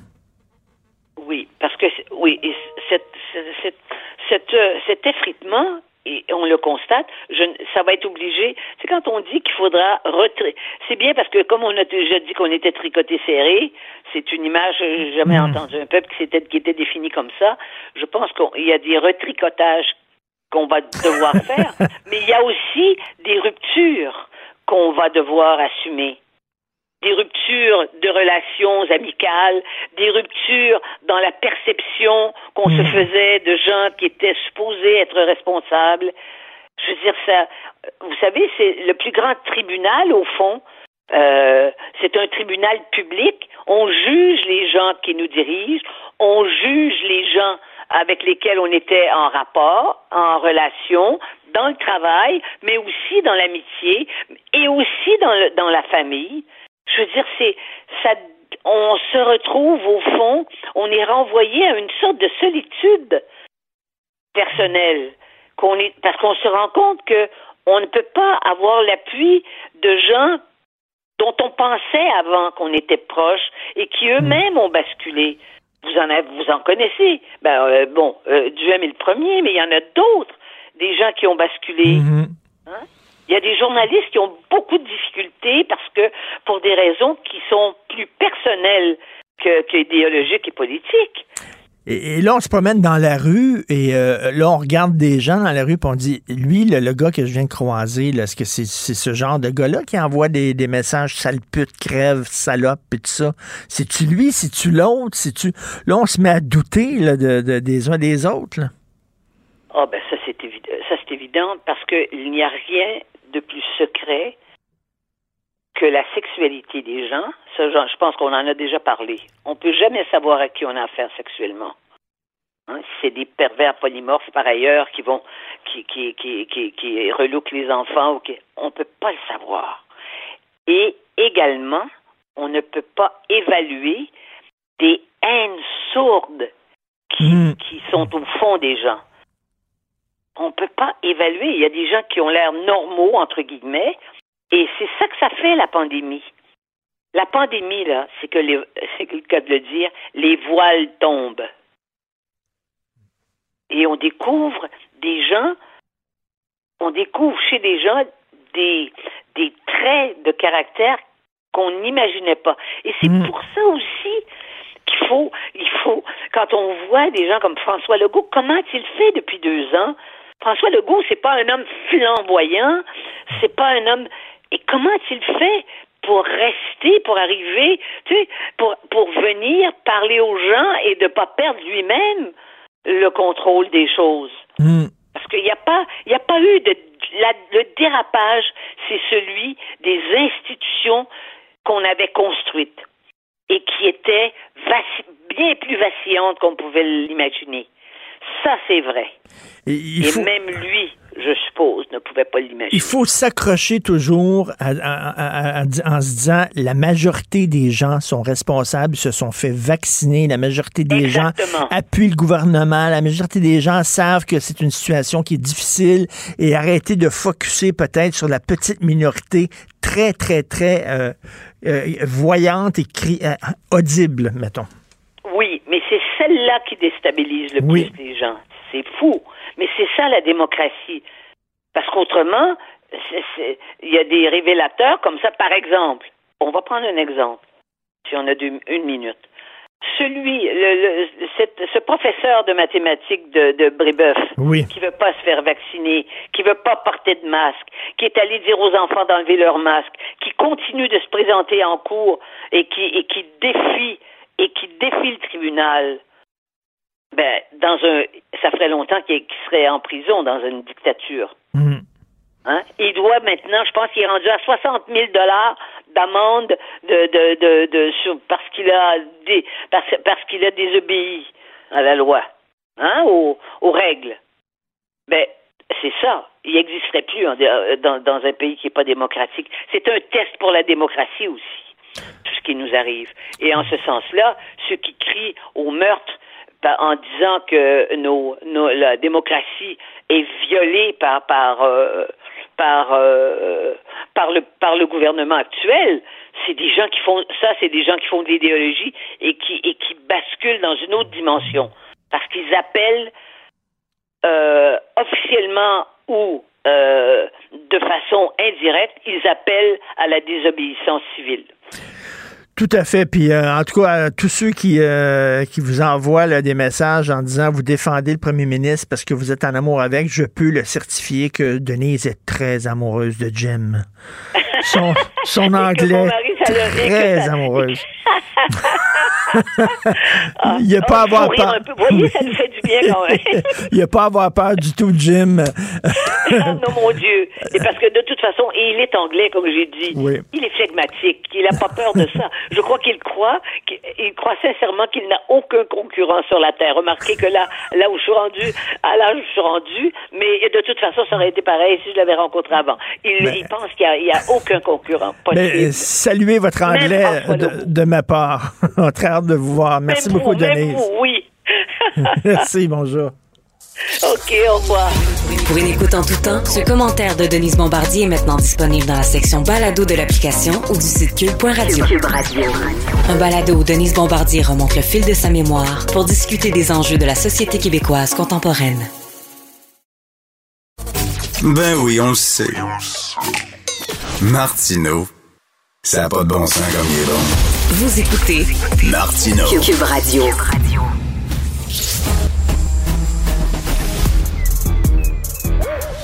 Mathieu Bocoté. Il représente un segment très important de l'opinion publique.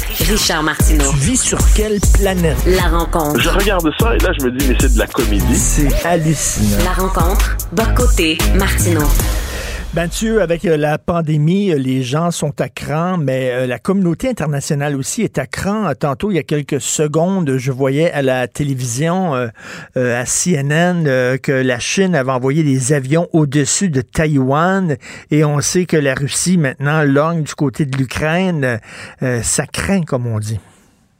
Oui, en fait, ce qui est assez fascinant là-dedans, c'est la diversité des points de vue. C'est-à-dire, d'un point de vue occidental, on se dit les Russes veulent s'emparer de l'Ukraine. on considère que Kiev, par exemple, c'est le siège historique de l'identité russe, un peu comme l'était le Kosovo pour les Serbes. Mais bon, la, comparaison a ses limites, mais on voit un peu l'idée. Et, et, et on se dit aujourd'hui, ben, les Russes veulent s'emparer de l'Ukraine, c'est le retour de l'Union soviétique, ils sont prêts à l'envahir et ainsi de suite. Point de vue, on pourrait dire occidental et plus particulièrement américain. Point de vue russe, qu'on doit tenir, qu'on doit garder à l'esprit pour savoir un peu ce qui se passe. Les Russes disent un instant, l'Ukraine, c'est dans notre zone d'influence. Donc nous, ce qu'on souhaite, c'est que l'Ukraine demeure euh, étrangère à l'OTAN et étrangère à l'Union européenne. Donc ça ne veut pas dire qu'elle n'aura pas de relations diplomatiques avec tout ça, ça veut simplement dire que l'OTAN ne viendra pas s'installer une fois pour toutes à la frontière même de, de la Russie. Et les Russes disent, c'est notre zone d'influence. Ça peut faire penser à certains égards à Cuba en 62, quand les Américains disaient un instant, là, vous êtes chez nous ici. Puis on connaît la doctrine Monroe dans l'histoire américaine qui dit l'Amérique, globalement, c'est la zone d'influence naturelle des Américains, tout comme les Russes avaient sous Brezhnev la doctrine de l'étranger proche. L'étranger proche, c'est-à-dire les pays proches étaient globalement sous influence à l'époque soviétique. Aujourd'hui, on pourrait dire sous influence russe. Les Russes disent pas en ce moment on veut envahir l'Ukraine à tout prix. Et disent, comme on pourrait dire avec un terme technique, back off. C'est-à-dire, retirer, euh, renoncer à, à occidentaliser l'Ukraine contre, euh, contre sa volonté, et nous, on ne l'envahira pas. Mais on va faire une forme de pression pour vous envoyer le signal que vous êtes ici chez nous et pas chez vous. Moi, je ne crois pas un instant, ça se peut que je me trompe pas, mais je ne crois pas une invasion au sens euh, classique du terme de l'Ukraine par la Russie. Mais ce que je sais, c'est que ce n'est pas un jeu où il y a des gentils et des méchants dans tout ça. Il y a des provocations de tous les côtés. Et dans cette espèce de bras de fer, entre d'un côté les Occidentaux, qui sont par ailleurs divisés entre eux-mêmes, hein, parce qu'entre les Américains qui rêvent de reprendre la guerre froide et l'Europe occidentale qui, ben, elle, est, à quelques heures, en fait, de, de la Russie, eh bien, il n'y a pas exactement les mêmes intérêts. Et là, si on se retrouve justement sur la question ukrainienne, eh bien, plusieurs se disent, un instant, un instant, est-ce qu'on a véritablement intérêt à accepter cette idée que l'Ukraine devienne la nouvelle frontière de l'Occident, ou est-ce qu'il n'y a pas dans le monde quelquefois des États tampons, des États qui ont une vocation autre? Est-ce que chaque pays n'est pas prisonnier de sa géographie? Et de ce point de vue, est-ce qu'on n'est pas en train, de leur point de vue, de provoquer les Russes exagérément? Je pense que si on veut analyser ce dossier-là, au-delà des considérations morales, il faut avoir tout ça à l'esprit.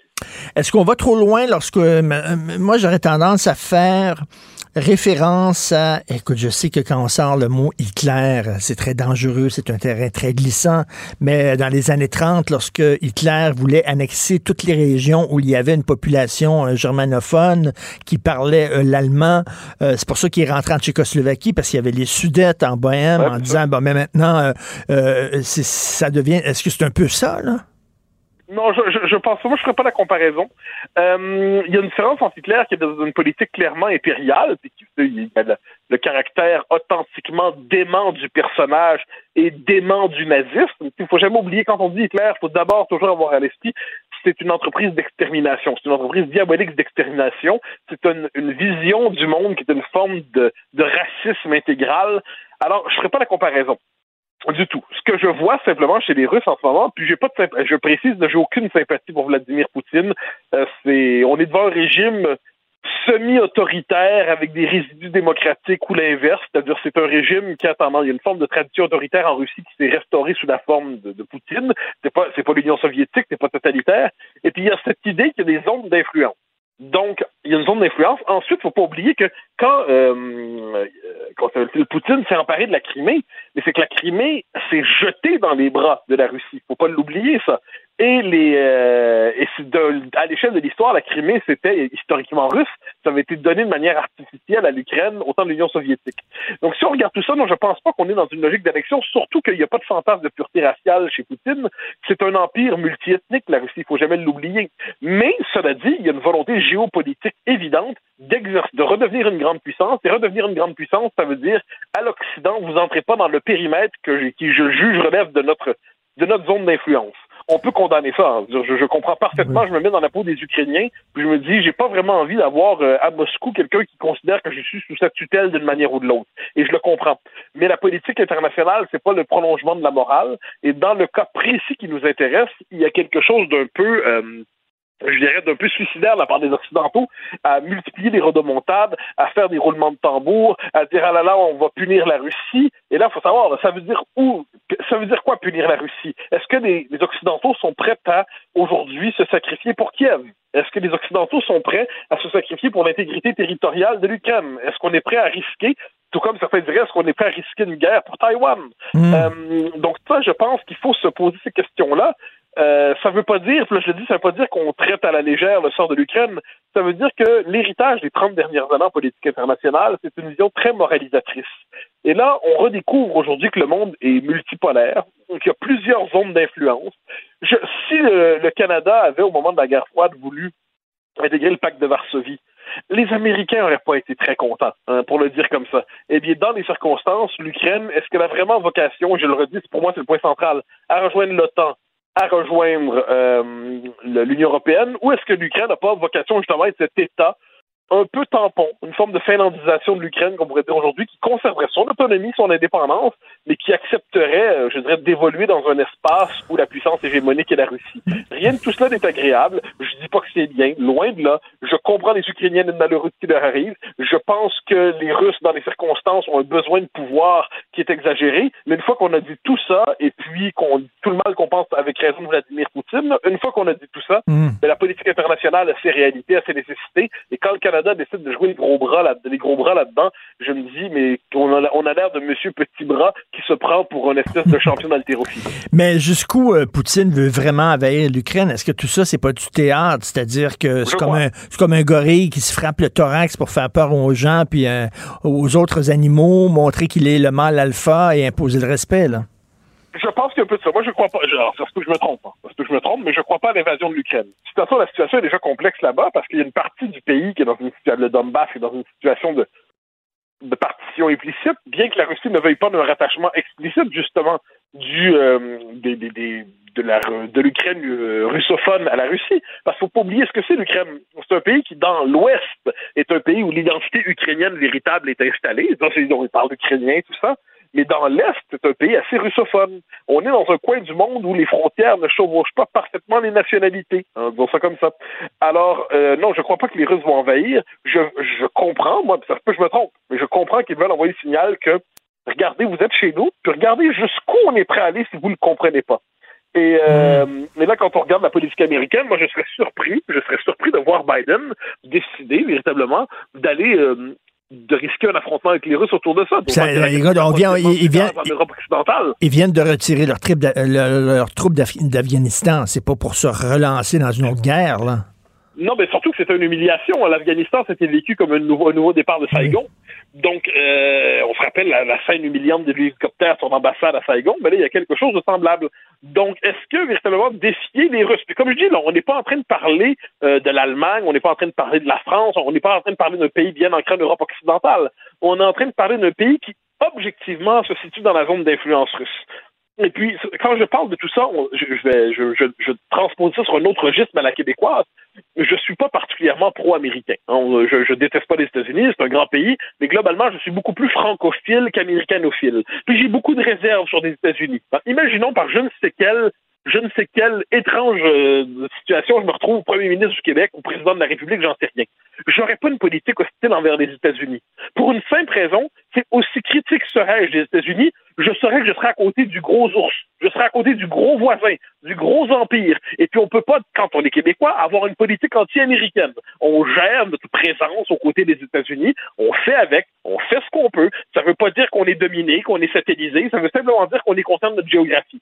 Ben, je pense que pour les pays baltes, pour les euh, pour les Ukrainiens, c'est la même chose. Puis ça veut pas dire encore une fois qu'il faut les abandonner. Moi, que quand j'entends des gens confesser une forme de sympathie pour Poutine, je dis non, non, non. Moi, mes sympathies, si j'en ai, sont pour les Baltes, sont pour les Polonais, ils sont pour les Ukrainiens, Ben ils sont oui. pour ceux qui justement vivent sous la menace russe. Bon, mais ça, puis mais mon identification existentielle, c'est certainement pas avec Moscou. hein.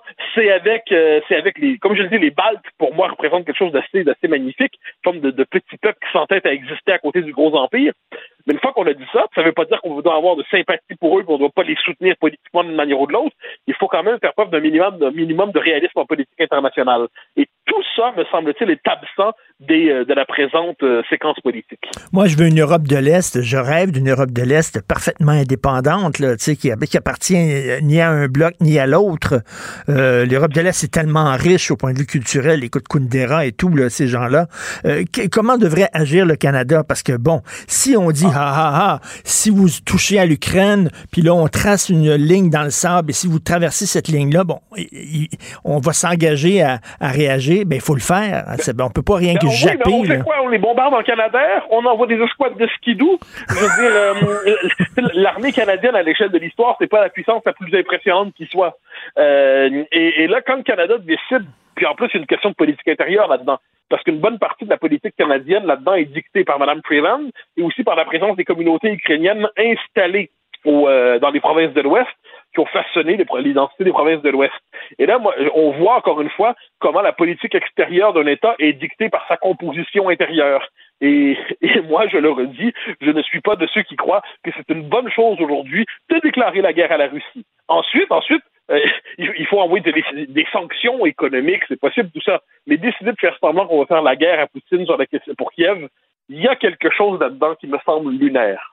Et la même chose pour euh, si la Chine envahissait Taïwan, là, parce que il y a- y, aussi ce, ce- ce- ce bout du monde aussi où ça, ça, ça brasse. Est-ce que, bon, tu sais, la, la, la Chine et la Russie, là, il va falloir faire avec. Là, il va falloir... euh, comment, comment on va vivre avec ces empires-là?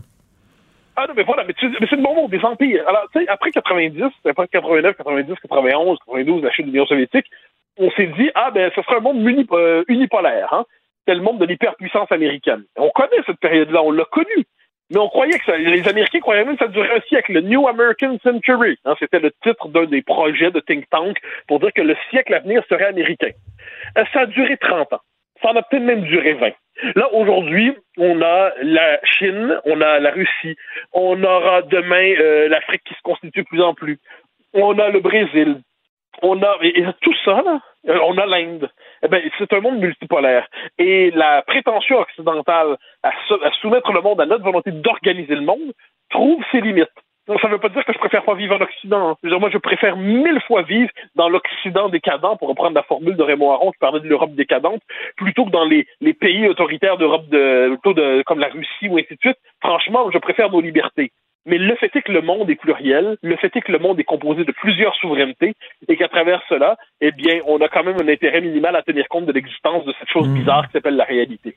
Et euh, écoute, en terminant, euh, Mathieu, euh, ça a l'air qu'on va ouvrir les restaurants euh, au Québec la semaine prochaine. Donc, j'irai prendre un tartare au saumon, le en pensant à toi. Ah, ben formidable. J'en prendrai un à ta, ta santé demain soir au resto aussi, histoire de t'avancer un peu. Salut, bonne journée. Bye. Au grand plaisir. Bye bye. Pour une écoute en tout temps, ce commentaire de Mathieu Bocoté est maintenant disponible dans la section balado de l'application ou du site cube.radio. Tout comme la série podcast de Mathieu Bocoté, Les idées mènent le monde. Un balado qui cherche à mettre en lumière, à travers le travail des intellectuels, les grands enjeux de notre société. Si c'est vrai qu'on aime autant qu'on déteste, Martineau, C'est sûrement l'animateur le plus aimé au Québec. Vous écoutez Martineau. Cube Radio. Alors, on connaît tous la chanson Il est où le bonheur, il est où? Ben là, on pourrait chanter Il est où le plan? Il est où le plan? C'est ce que demandait Jean Baillargeon, qui est expert conseil en communication stratégique ce week-end dans la section Faites la différence du journal de Montréal. Il écrivait Il est où le plan de sortie de la pandémie, s'il vous plaît? On veut pas quelque chose d'improvisé, on veut que ce soit un plan. Bonjour, Monsieur Baillargeon. Bonjour. Le problème, par contre, le problème que je vois, c'est que là, prévoir l'imprévisible, c'est difficile parce que le virus est par nature très imprévisible. Donc, comment on peut arriver avec un plan qui prévoit on va faire ci, on va faire ça, alors qu'on ne sait pas ce qui nous pend au bout du nez? Ben, au départ, il faut sortir des ornières bureaucratiques et corporatistes du, du ministère de la Santé. Parce que actuellement, il y a beaucoup de ressources mal utilisées, non utilisées, et à cause du système de santé, on le sait que maintenant que euh, on a le, plus- le nombre de lits par, par million, par habitant le plus faible euh, au Canada et même en Occident, et le plus haut taux de mortalité par capita. Donc, il y a un problème de gestion des ressources. Et là, vous dites euh, plan permanent de sortie. On pourrait. D'ailleurs, il y a beaucoup de gens, vous le dites, là, 2,5 lits par million d'habitants. euh, c'est par, par, par mille habitants, pardon, c'est- très peu. Euh, c'est un des, taux les plus faibles en Occident. Euh, Est-ce qu'il y a des gens qui demandent pour des états généraux du système de santé? Qu'est-ce que vous en pensez? Oui, ben c'est ça. Moi, je propose un forum national, OK, dans le sens que beaucoup de gens que je connais qui travaillent dans le milieu de la santé, qui travaillent même dans la santé publique, et euh, d'ailleurs, moi-même, j'ai été inspecteur vigie euh, durant la, la, la- première vague euh, de la pandémie, donc je connais un peu comment ça fonctionne. Donc, euh, à partir de ce moment-là, je pense qu'il faut mobiliser les meilleures idées, les meilleures ressources. Donc, je propose un forum national qui va faire en sorte de mettre en commun les bonnes idées, la façon de s'organiser, la façon de mobiliser les ressources en, euh, en situation d'urgence, notamment, par exemple, pourquoi est-ce qu'on n'utilise pas davantage les retraités, les étudiants?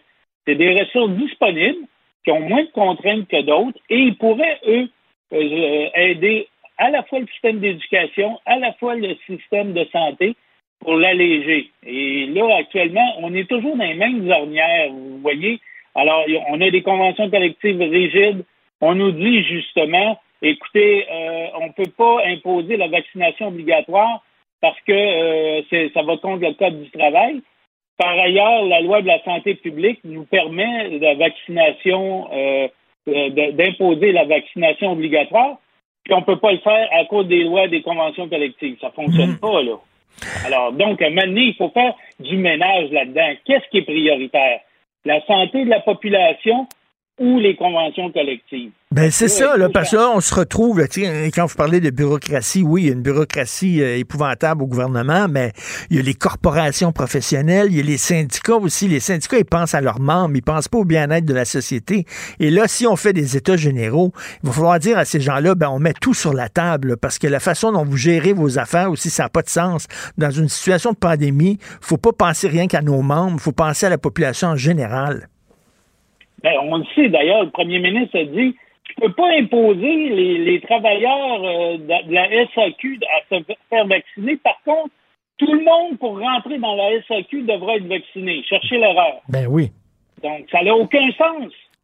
Alors, à partir de ce moment-là, il faut que ceux qui ne sont pas vaccinés soient mis euh, dans des entrepôts, pas de contact avec le public. Moi, je suis pour la vaccination obligatoire des fonctionnaires ou toute personne qui travaille pour l'État qui est en contact avec le public doit être vacciné. Les autres, ben écoutez, ils resteront chez eux, travailleront chez eux ou dans les entrepôts. Puis on peut pas euh, on peut pas l'imposer à cause des conventions collectives, mais au moins qu'on applique, euh, euh, si on applique un plan d'urgence de, gestion sanitaire, ben qu'on l'applique pas plein de trous, là, OK? Il faut être, faut être, faut être conséquent avec ce qu'on prend. Parce que là, actuellement, les gens ne croient plus que les mesures sanitaires actuelles sont efficaces. Ils ont trois vaccins qui sont encore confinés. Ben moi, il y a plein de gens qui m'écrivent et disent on me dit là, que il faut se faire vacciner. J'ai trois vaccins, puis pourtant, je peux rien faire exactement comme mon voisin qui n'est pas vacciné. Comment c'est. Euh, alors, on nous a promis une porte de sortie qui finalement c'est jamais ouverte. Exactement. Donc, on doit renforcer le passeport vaccinal pour l'accès à tous les lieux publics, que ce soit spectacle, lieux de sport, cinéma, restaurant. On le voit là pour les grandes surfaces. Moi, je l'imposerais pour rentrer dans les centres d'achat, tant qu'à moi, mais parce que c'est une grande surface, tant qu'à moi. Donc, à partir de ce moment-là, les gens qui ne veulent pas se faire vacciner, mais ils sont responsables. Ils savent qu'il y a des conséquences. À partir de ce moment-là, ben, ils assumeront leur choix. Mais euh, aussi, il faut augmenter le nombre de lits, il faut augmenter les ressources. Pourquoi est-ce qu'on refuse à des immigrants qui ont une formation en Europe, que ce soit au niveau des infirmières ou des médecins, de, de, de pratiquer au Québec. Pourquoi? Mm. À cause de, à cause de, de l'ordre des, des, des, médecins? Est-ce que c'est, quoi le, problème? Alors, donc, il faut absolument euh, euh, enlever l'aspect corporatif des, des, des Tout de à fait. Et, au service au service de santé. Même chose pour les enseignants. Écoutez, euh, il y a plein de gens qui pourraient enseigner à temps partiel soit des retraités, soit des étudiants qui sont en formation. Même chose pour les étudiants en médecine qui sont en formation, en sciences infirmières, Ils peuvent faire des stages pratiques. Moi, là, quand j'étais leader étudiant, j'avais proposé la création d'un centre étudiant de services communautaires où, et d'ailleurs qui avait été financé pendant deux ans par le ministre Camille Laurent, à l'époque ministre d'Éducation, où on reconnaissait les crédits à la participation étudiante et les stages dans la communauté. Mmh. Cessons de travailler en silo on dirait que tout le monde travaille en silo, personne ne travaille en temps. Hmm. Donc, le, Forum national, ça aurait pour but de réunir tout le monde qui est volontaire, qui est prêt à faire un effort. Et donc, d'avoir une vision globale et surtout, surtout ce que vous dites, il faut pas que... Parce que là, actuellement, on a toujours l'impression, c'est pour ça d'ailleurs, moi je pense que le gouvernement glisse dans les sondages, on a toujours l'impression que c'est tout ça est improvisé, là. Que leurs mesures sont improvisées. Il va falloir avoir des mesures claires, cohérentes, puis euh, globales. Mais il va, c'est comme quand il y a des inondations, là, vous savez, il y a la sécurité civile maintenant qui a des plans d'urgence. Hein? La Croix-Rouge est mobilisée, euh, des fois l'armée, la police, etc. Bon, peu importe, là, OK? Les municipalités ils ont tous des plans d'urgence. Mais pourquoi on n'a pas un plan d'urgence euh, sanitaire à grandeur du Québec? Et on saura, parce que la pandémie, là, on le sait, là, c'est pas fini là, avec Omicron. Là. Il va y avoir d'autres virus, d'autres variants, etc. Parce qu'on n'est pas, il n'y a pas déjà assez de personnes vaccinées dans le monde. Donc, à partir de ce moment-là, il faut cesser de penser confinement des citoyens, mais plutôt essayer d'avoir les ressources pour affronter, utiliser au maximum nos ressources pour affronter les pandémies. Puis, on dirait que euh, le système de santé, vous le savez, c'est comme un entonnoir à l'envers. C'est difficile de, rentrer, mais un coup rentré, on est bien soigné. Oui. Donc, à partir de ce moment-là, il faut raisonner à l'endroit et plutôt mobiliser nos ressources parce que c'est pas normal qu'on soit les derniers en Occident au niveau du nombre de lits. Et au niveau du taux de mortalité. C'est important d'avoir un plan, des États généraux en santé d'un plan, parce qu'il va en avoir d'autres épidémies, puis d'autres pandémies. Tous les experts le disent. C'était une question de temps, celle-là.